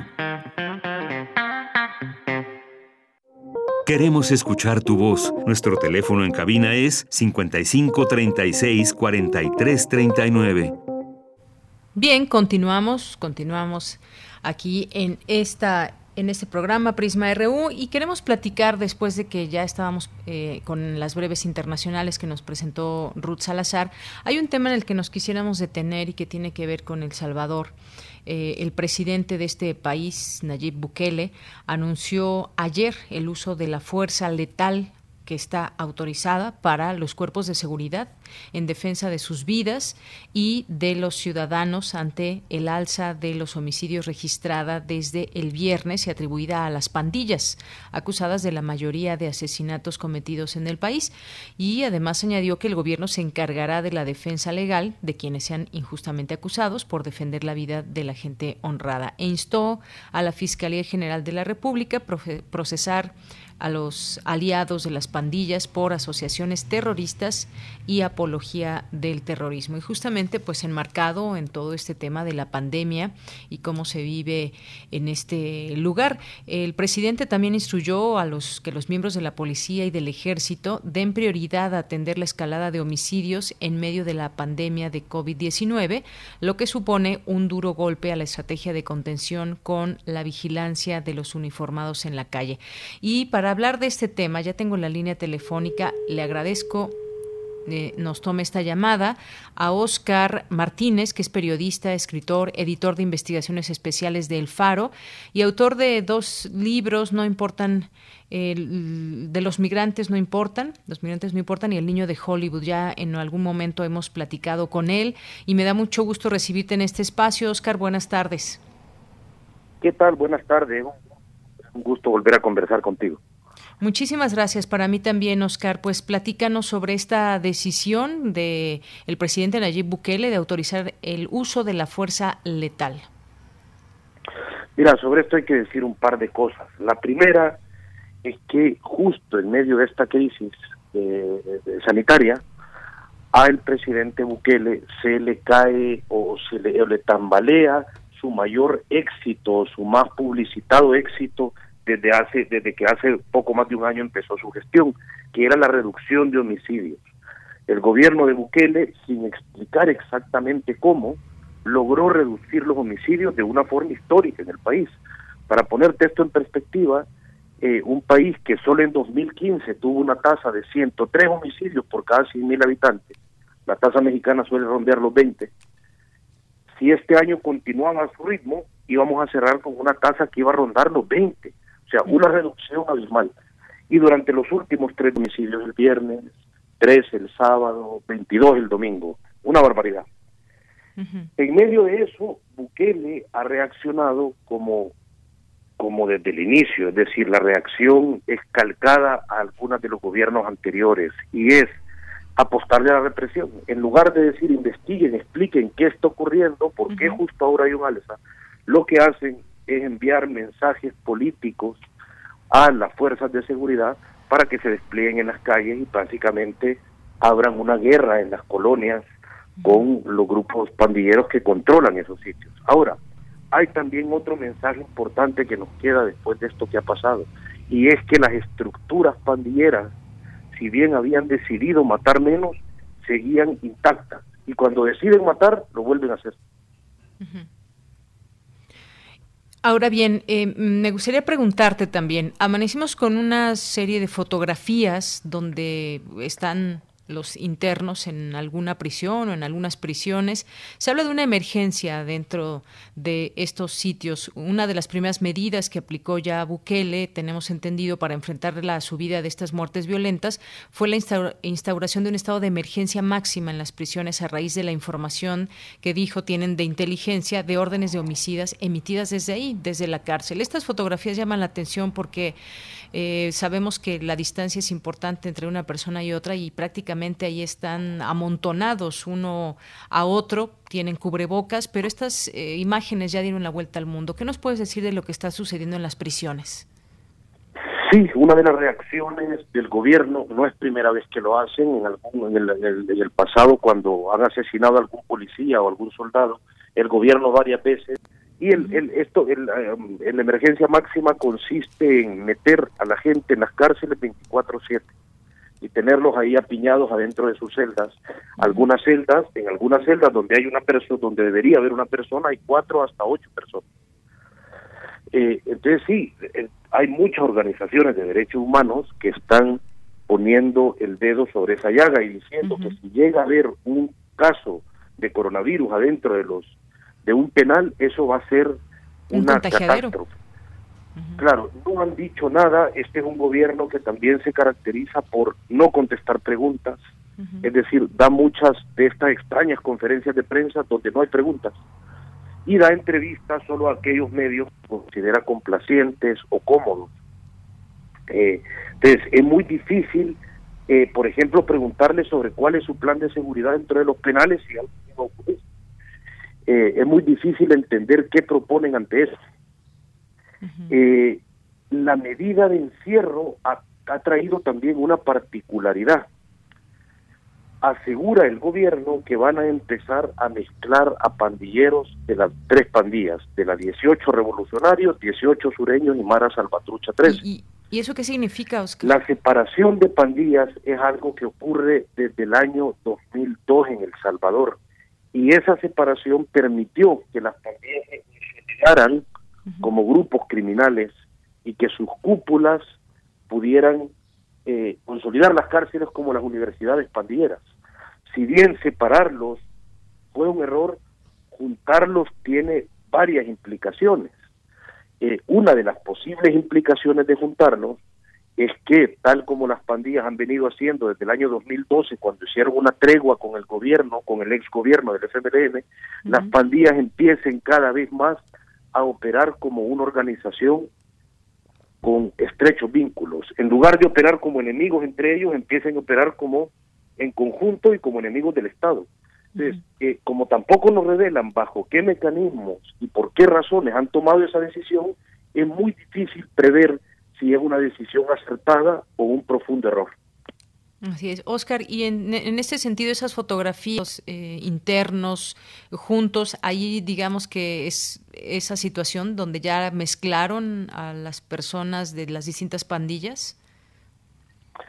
Sí, al menos eh, esta mañana hubo conferencia de prensa del, del director de centros penales, quien aseguraba que en todos los centros penales donde haya pandilleros de ambas, de, las de ambas, no, de las tres, perdón, los van a juntar en las mismas celdas y ya trascendieron muchas fotografías de gente adentro de estos de estas celdas, algunos con tatuajes de la MS claramente distinguibles y otros con tatuajes del barrio 18. Entonces, sí, ya los mezclaron. ¿Qué repercusión va a tener eso? Es, decir, el, el, la, la reacción de todos los gobiernos, y este no es diferente en eso, sobre el tema de pandillas son, son siempre muy simplistas y muy dadas a hacer estrategias publicitarias de marketing, de marketing, es decir, con imágenes muy impactantes, con eh, escenas de muchos tatuajes, con eh, videos de pandilleros corriendo esposados a una formación carcelaria, pero con... Oscar. Sí, Oscar, adelante. Bueno, parece ser que se nos fue Oscar de la línea telefónica. A ver si logramos eh, recuperar esta comunicación. Bueno, pues prácticamente ya casi despidiéndonos en este, en, sobre este tema eh, importante lo que está sucediendo allá. Eh, pues pueden ver estas fotografías que llaman muchísimo la atención y ese llamado también que hay, esa preocupación de los derechos humanos que está pasando con las personas allí en prisión. Y sobre todo pues una, una mezcla también bastante peligrosa, este tema de la pandemia con eh, la situación que se vive eh, con las maras o con las pandillas allá en El Salvador, las decisiones que está tomando un gobierno al no tener los resultados que se esperaban, pero sobre todo pues también llamó la atención esta, eh, este llamado o esta autorización del uso de la fuerza letal y por eso es que quisimos platicar con Oscar para que nos pusiera al tanto, él estando allá como... Eh, como salvadoreño eh, y explicándonos todo esto. Pues bueno, ya prácticamente para despedirnos, Oscar, nos estabas comentando ya para concluir. Sí, mira, te decía que, que, muchas de las medidas de este gobierno tienen, tienen que ver más con una estrategia de marketing, que con una explicación de política pública. A mí una fotografía de un tipo de la MS lleno de tatuajes, sentado a la par de un tipo de la 18, lleno de tatuajes, no me explica absolutamente nada acerca de cómo este gobierno pretende desmantelar más de casi dos décadas de separación carcelaria de pandillas.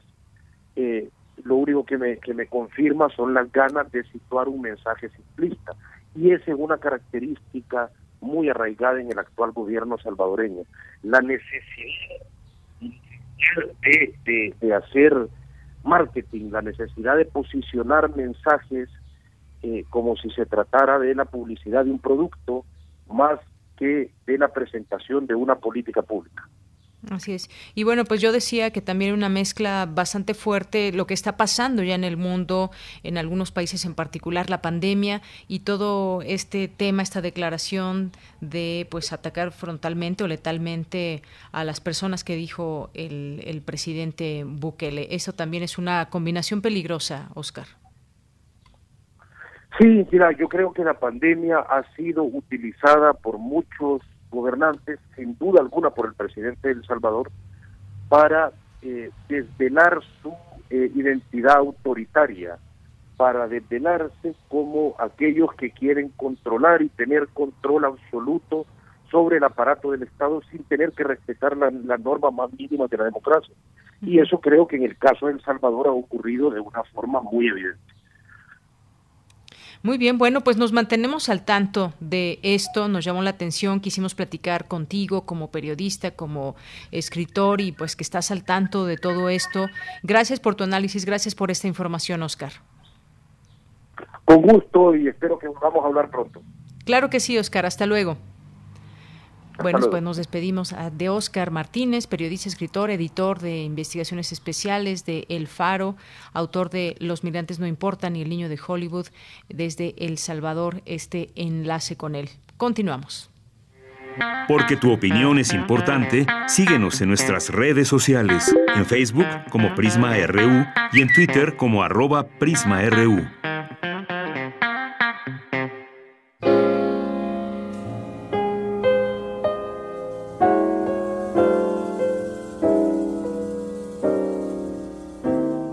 Comunidad resiliente.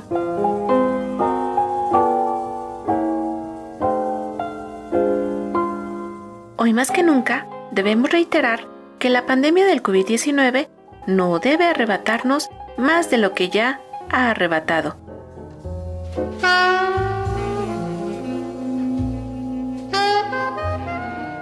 En particular, el sentido de comunidad, los sentimientos de fraternidad y los actos de solidaridad.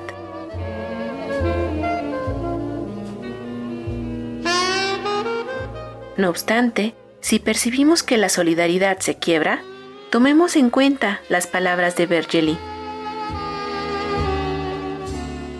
Un ser humano que nos agrede puede hacernos dudar de la humanidad, pero un ser humano que viene a sostenernos puede restaurar nuestra relación con la humanidad.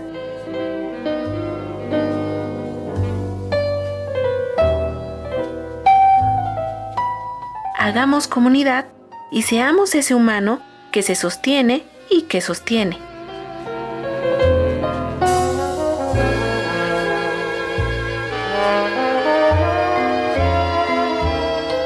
Doctora Carla Salazar Cerna.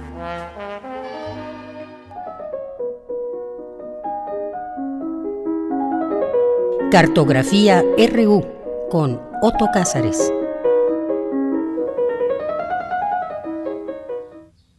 Bien, pues nos vamos con esa música que nos lleva hasta Otto Cázares y su cartografía RU de hoy. ¿Cómo estás, Otto? Bienvenido. Te saludo, Deyanira, saludo a quienes nos hacen el favor de escucharnos. Estoy eh, tolerablemente bien. Estoy en la en el paréntesis de supervivencia, como todos ustedes. Y pues en esta ocasión a mí me gustaría hacer una reflexión sobre el tiempo porque en estos días de confinamiento el tiempo tiene extrañísimas formas de manifestarse, ¿no? La sensación del tiempo está verdaderamente enrarecida, a veces nos parece que corre rápido y a veces que corre demasiado lento. Aparentemente se tiene mucho tiempo para leer, pero poca concentración para hacerlo. En casa mil asuntos nos requieren, en fin, eh, voy a hacer un abanico de referencias, de reflexiones, con muchos matices acerca del tiempo. En primer lugar, eh, quiero reflexionar acerca del tiempo con sepulto y cómo salir de la sepultura. a veces eh, parecemos sepultados en vida, como Radamés y como Aida en la ópera de Giuseppe Verdi, o como Topos. La tumba y la casa se vuelven fenómenos contiguos, concomitantes. A cada angustia que sentimos en casa, nos echamos encima una paletada de tierra. A la así llamada cofradía de consepultos, el filósofo existencialista Soren Kierkegaard dedicó muchas de sus páginas. A los consepultos, a la cofradía de consepultos, está dedicado el libro El concepto de angustia. ¿Qué es la angustia? Bueno, Kierkegaard dedicó muchas páginas a ello como para que yo venga a decirlo aquí en unas cuantas eh, palabras. Pero podemos decir que la angustia en Kierkegaard es una nada que acusa. Pero ante la nada, el, el individuo es invadido por la imaginación. Ante la nada, el individuo contempla la infinitud de sus posibilidades. Como el individuo no tiene nada, puede hacerlo todo. La imaginación entonces abre la preciosa posibilidad de imponer una creación propia. De este modo, una creación nueva, dejamos de estar sepultados y angustiados. Claro, requiere de nosotros eh, un enorme acopio de voluntad porque se sabe que es mil veces más fácil nacer que renacer renacer es lo verdaderamente difícil. Y va a ser lo difícil ante lo que nos vamos a enfrentar en cuanto esto eh, se deponga y entremos, quién sabe a qué circunstancias vamos a tener que renacer. Y eso va a ser verdaderamente difícil. Otras consideraciones sobre el paso del tiempo que se asemejan a nuestro confinamiento, creo que podemos encontrarlas en estas referencias siguientes. El conde de Montecristo, de Dumas, eh, aparece el personaje Montantes, que es hecho prisionero en el castillo de If, y en el calabozo, Edmond Dantes no sabe cuánto tiempo ha pasado preso. Al principio, Edmond Dantes lleva el conteo de los días y después ya no. Nosotros estamos un poco en estas circunstancias. Al principio llevábamos el conteo de los días y luego los días se han vuelto una extraña amalgama. El tiempo para Edmond Dantes como para nosotros pasa rápido y también pasa lento.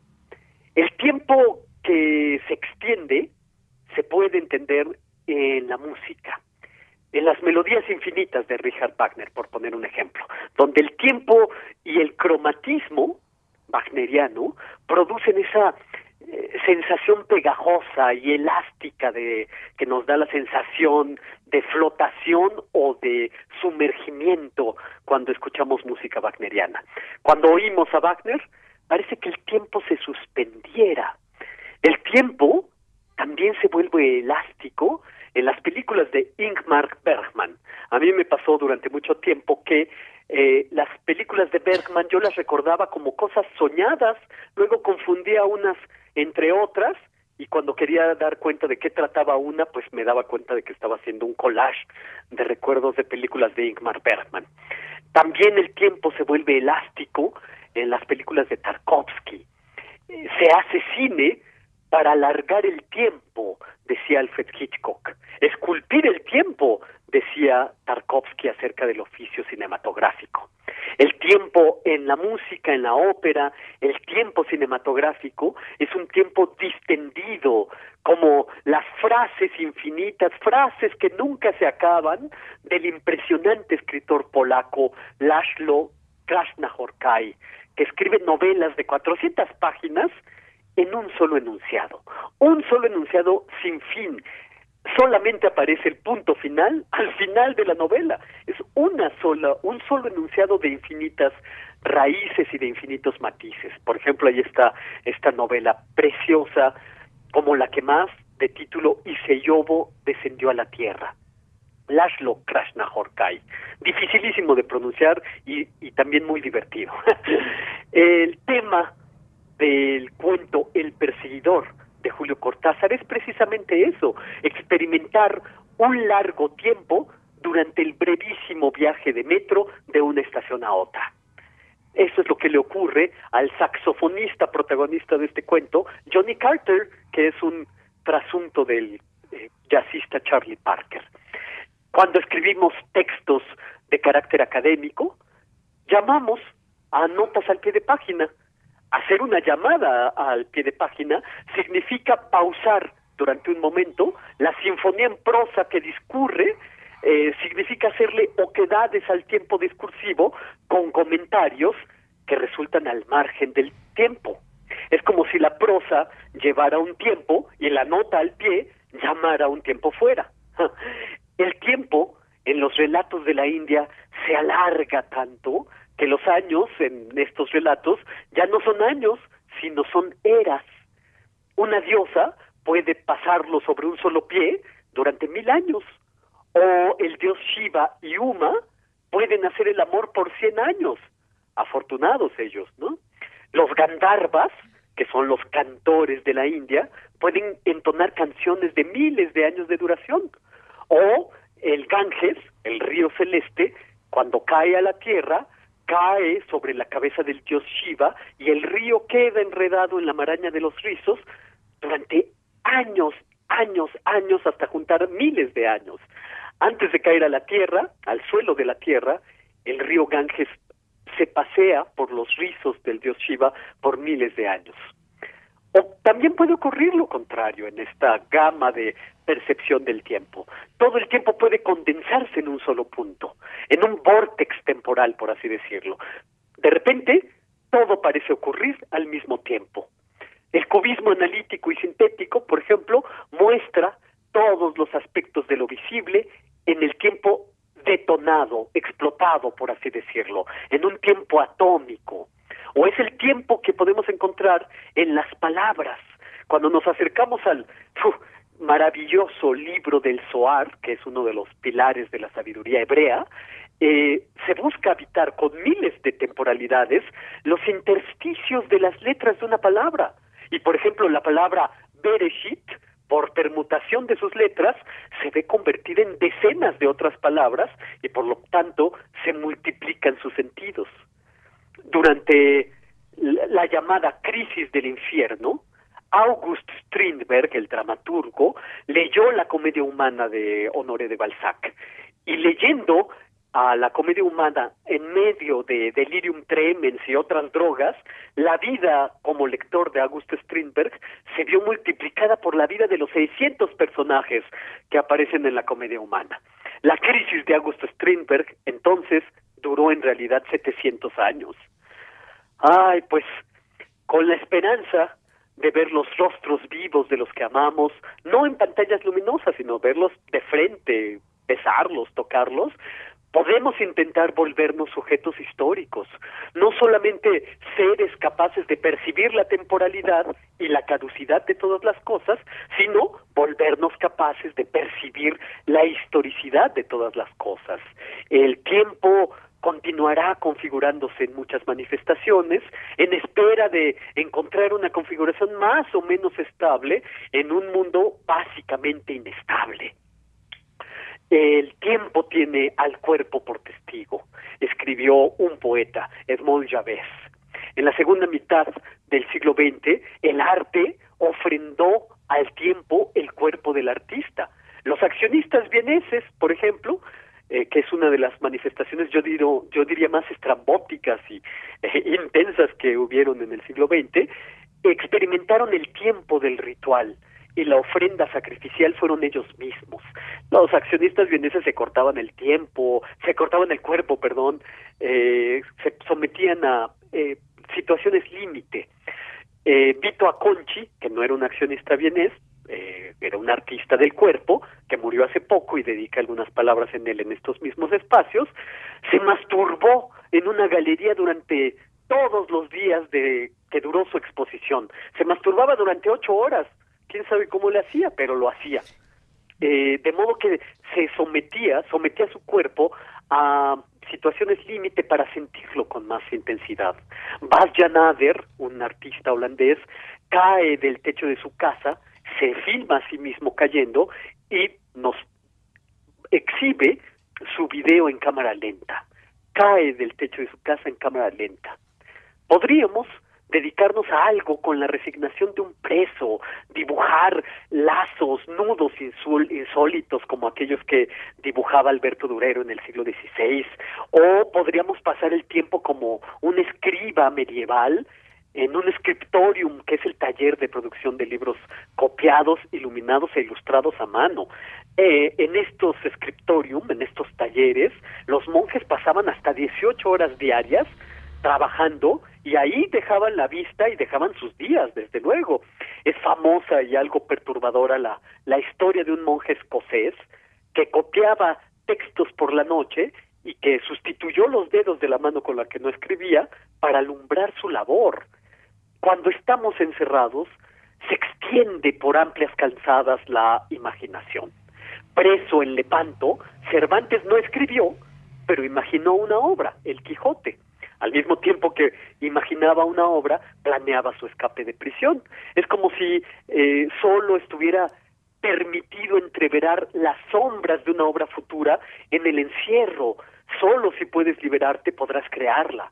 Entre los antiguos se decía, te está permitido pintar a los dioses si los has soñado. Te es permitido ser artista siempre que tu imaginación sea más grande que tu estancia, escribió Salvador Elizondo. Hay obras que son soñadas y apenas entrevistas en la juventud o en el encierro y que solo los años de serena obsecación lograron hacer realidad. El pintor Edgar Degas decía en una carta, imagino obras que me tomarían diez años realizar, pero que abandono a los tres días. Cuando Raymond Queneau, el fundador del Ulipo, que es el taller de literatura potencial, consumió su libro titulado 100 millones de poemas eh, y se proponía ponerlos por escrito, solo escribió cuatro. De estos 100 millones de poemas, solamente escribió cuatro, de modo que ahí gestó esta idea de el taller de literatura potencial. John Cage escribió una sinfonía de 600 años de duración. Nadie de nosotros podrá escuchar esa sinfonía sino solamente podremos acceder a algunos de sus fragmentos. En suma, lo que quiero decir con todo este abanico de referencias es que hay que hacer caso de esa frase, esa sabiduría tan profunda de los hindúes que dicen el peor pecado es la impaciencia. Hay que aprovechar el tiempo, hay que aprovechar el tiempo no dramático que nos ofrece este encierro y celebrar los esponsales con nosotros mismos con nuestra imaginación. El peor pecado es impacientarnos. Y bueno, a mí para terminar querría invitar a nuestros radioescuchas a que nos compartan, a que me compartan testimonios de este tiempo. Eh, de lo que están haciendo, una frase, un párrafo, un dibujito, lo que sea, un testimonio de este su estar en profundidad. No tienen que plantearse algo magistral ni profundo, ni mucho menos, solamente un testimonio que por ser personal será profundo y magistral. Un testimonio brevísimo que dé cuenta de su ser expandido en la imaginación. Si me hacen el favor, envíenmelo al correo electrónico medios y humanidades arroba gmail.com. Todo en minúsculas. Medios y humanidades arroba gmail.com. Pónganle el asunto testimonio del tiempo y ya lo iré comentando por estos espacios. Y esto es lo que yo tengo que decir y proponer este lunes 27 de abril de 2020. Muy bien, pues muchísimas gracias por la cartografía y por esta invitación. Muchísimas gracias, Soto. Un abrazo. Encantado. Hasta muy pronto. Hasta el próximo lunes. Hasta pronto. Muchas gracias. Continuamos. Queremos escuchar tu voz. Nuestro teléfono en cabina es 55 36 43 39.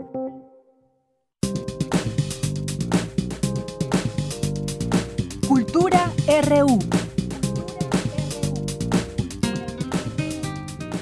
Bien, nos enlazamos vía telefónica con Tamara, que ya está en esta sección de cultura. ¿Qué tal, Tamara? Muy buenas tardes.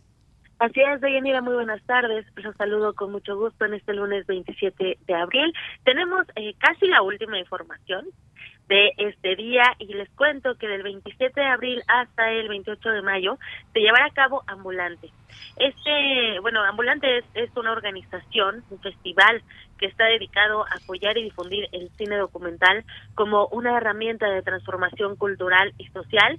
Y bueno, Ambulante cumple 15 años de llevar el cine documental a lugares con poca oferta de exhibición y también eh, con poca formación en este género, con el fin de promover el diálogo plural y también la reflexión en torno a problemáticas relevantes. Eh, les cuento que al darse a conocer las medidas de distanciamiento debido al contagio de la COVID-19 en México, bueno, pues como fue natural, los organizadores decidieron, eh, para evitar exponer al público, realizar el festival en línea. Y bueno, vamos a escuchar a Isel Martínez, con quien eh, tuvimos la oportunidad de conversar. Ella es parte del equipo de programación de Ambulante y esto nos contó acerca de esta decimoquinta edición. Escuchemos. Hola, buenas tardes. Mi nombre es Giselle Martínez, soy programadora de Ambulante y con mucho gusto nos gustaría invitar a los radioescuchas de Radio UNAM para que conozcan la programación de Ambulante en Casa, que es la iniciativa del Festival de Cine Ambulante en época de contingencia para encontrarnos y ver y compartir y dialogar alrededor de buen cine a través de las plataformas digitales. Pueden encontrar toda la programación de Ambulante en Casa en www.ambulante.org. El festival empieza el 29 de abril y termina el 28 de mayo. Cada día una película diferente eh, que se libera desde las 0 horas de las 12 de la noche ese día y, y finaliza 11.59 en la noche de de ese mismo día, o sea, son 24 horas exactas en donde una película estará disponible para que la audiencia pueda verla en el momento que mejor le convenga. Y a las 9 de la noche los convocamos a un evento en vivo, a un momento en el cual podemos escuchar a los directores, directoras, construir conversatorios en vivo con la comunidad que desea conectarse. Los jueves y los sábados al mediodía tendremos encuentros temáticos para dialogar acerca del quehacer documental, así como otro tipo de temáticas. Tenemos un encuentro feminista, un encuentro sobre partería. Todos los detalles los pueden consultar en el www.ambulante.org y estar atentos a todas nuestras actividades que se construirán en cuatro semanas en ese esquema. Un día completo para ver las películas, a las nueve nuestras reuniones en vivo y jueves y sábados encuentros temáticos para ampliar diferentes temas del quehacer documental. Estar atentos, dice Itzel Martínez. Y por supuesto también le pregunté, eh, pues, cómo ha sido esta edición, ¿no? Sobre todo en el ámbito de la programación, que es su especialidad, esta programación en línea. Y la pregunta, pues, fue enfocada debido a los momentos que vivimos actualmente, a estos momentos de pandemia. Escuchemos a Itzel Martínez. Creo que es un reto que vivimos todos en todo el mundo mudarnos al mundo digital como espacio de encuentro, pues es una experimentación en la cual estamos todos incursionando, ya ves el sistema educativo en el país y bueno, en todo el mundo está valiéndose de diferentes herramientas para crear esa continuidad en los programas formativos. Y bueno, es un ensayo y error y para nosotros también es una posibilidad también de expandirnos, de probar nuevas posibilidades explorar nuevos territorios en lo digital que seguramente se quedarán de alguna forma en el festival. Y sí, como bien comentas, implica muchísimos nuevos retos. En los 15 años que llevamos recorriendo el país ha sido pues un proceso bastante largo y rico de aprendizaje, de escuchar al público, de acompañarlos en las sesiones, escuchar a nuestros colaboradores en las diferentes sedes en las que llega Ambulante y aprender de ellos. Y bueno, Ambulante Gira de Documentales se realizará del 19 de marzo al 28, perdón, 29 de abril al 28 de mayo del 2020 entregará una película o programa de cortometrajes, organizará pues un evento en vivo con cineastas e invitados especiales para conversar acerca de la programación del día, acerca de los documentales. La inauguración estará a cargo de la proyección de Silencio Radio, este documental es dirigido por Juliana Fanjul y es un retrato un retrato muy bien logrado de la periodista mexicana Carmen Aristegui, que eh, recuenta la batalla eh, por la que tuvo que atravesar en contra de la censura por la que pasó bajo la administración del presidente Enrique Peña Nieto. Si se perdieron este documental, que también formó parte del de, Festival Internacional de Cine de la UNAM, del FICUNAM, bueno, pues esta será una excelente opción para poder disfrutar de este y muchos documentales más. También les comento que para poder ver las películas tienen que entrar a www.ambulante.org y dar clic en Ambulante en Casa, que es como se llama esta edición, donde encontrarán la película y los eventos en vivo del día. Tienen que dar clic en Ver ahora para acceder al streaming de la película, a esta transmisión en vivo. Tienen que crear como tercer paso una cuenta ingresando nombre, correo electrónico y también contraseña. Y ya una vez creada la cuenta pueden iniciar sesión para ver la película. Así que no lo olviden, pueden participar en los eventos en vivo todos los días a las nueve de la noche y los jueves y sábados a mediodía desde la página del, eh, del festival Festival Ambulante en Casa. De Yanira, pues aquí la información de este día. Les mando muchos abrazos sonoros y saludos también a la producción a cargo de Rodrigo Aguilar, en la asistencia de Denis Licea, y también al señor de los controles, Andrew Friedman. De Yanira, te regreso los micrófonos hasta tu casa. Muchísimas gracias, Tamara, y nos vamos ahora con Montserrat Muñoz. Sala Julián Carrillo presenta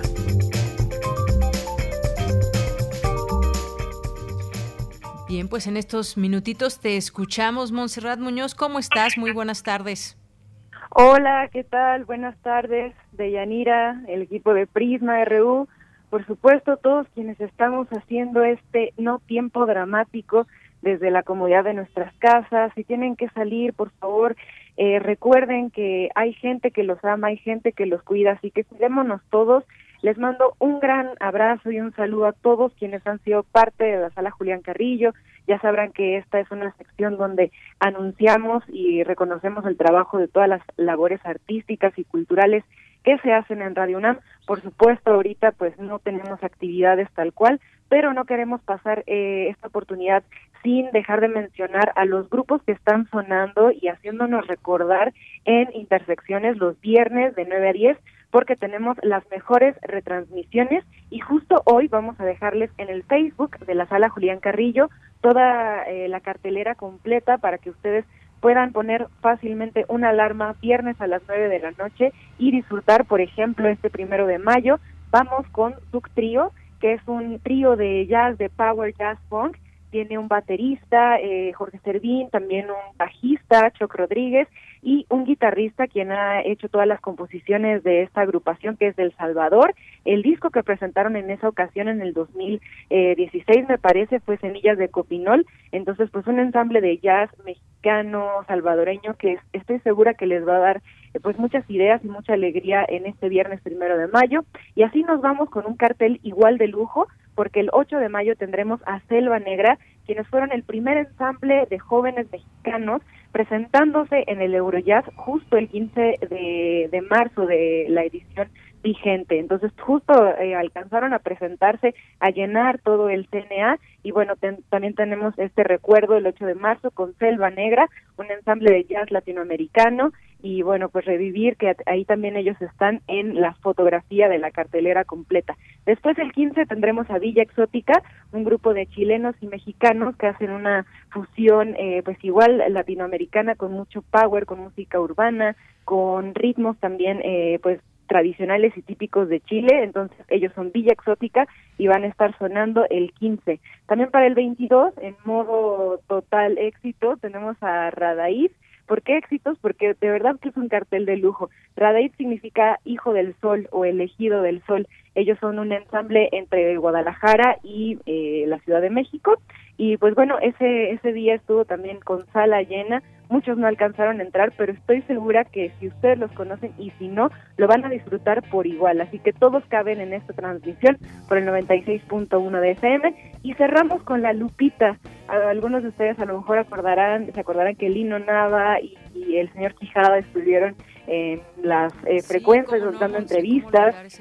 Y bueno, pues la Lupita es un gran, gran, gran grupo desde ya parte de la de los 80, de los 90, es parte de la historia del rock nacional y bueno, por ahí escribieron en reseñas eh, muy mm, benéficas para ellos a través del tiempo, celebrando nada más que más de 25 años de carrera, que si la Lupita fuera una persona, seguro sería ninfómana, porque ha atravesado diferentes géneros, diferentes etapas de este rock mexicano y con este cartel de lujo los invitamos también a sintonizar el 96.1 y 860 de AM los viernes de intersecciones y también de estar pendiente en la sala Julián Carrillo porque también tenemos transmisiones de algunos radioteatros eh, a cargo del maestro Eduardo Ruiz Aviñón y algunas otras noticias. Recuerden que este es el medio oficial de comunicación con ustedes y les mandamos un gran abrazo aprovechando que ahora podemos estar cerca de sus oídos y pues también cerca de nuestros recuerdos porque resonar es volver a vivir. Claro que sí, Montserrat Muñoz. Pues un gusto escucharte de nuevo a través de estas, de estas frecuencias de Radio UNAM. Nos escuchamos próximamente y te mando un abrazo. Muy pronto, muy pronto, muy pronto y saludo también a toda la producción y a todos quienes hacen de la radio un medio libre de transmisión. Claro que sí. Nos vemos, Monse. Muchas gracias. Adiós. Hasta luego. Bueno, pues ya con esto llegamos al final de la emisión. Muchas gracias por haber estado con nosotros y pues a todo el equipo, por supuesto, quienes están en cabina, quienes estamos en casa.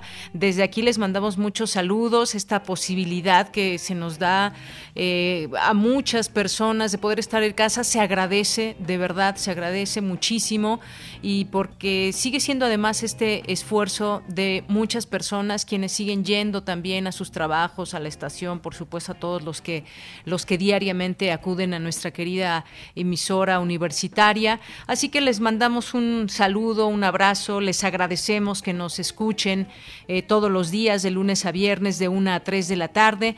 Yo soy de Yanira Morán y a nombre de todos ustedes de todo el equipo. Me da mucho gusto saludarnos y despedirnos ya por esta ocasión. Los esperamos mañana. Muchas gracias, buenas tardes y buen provecho.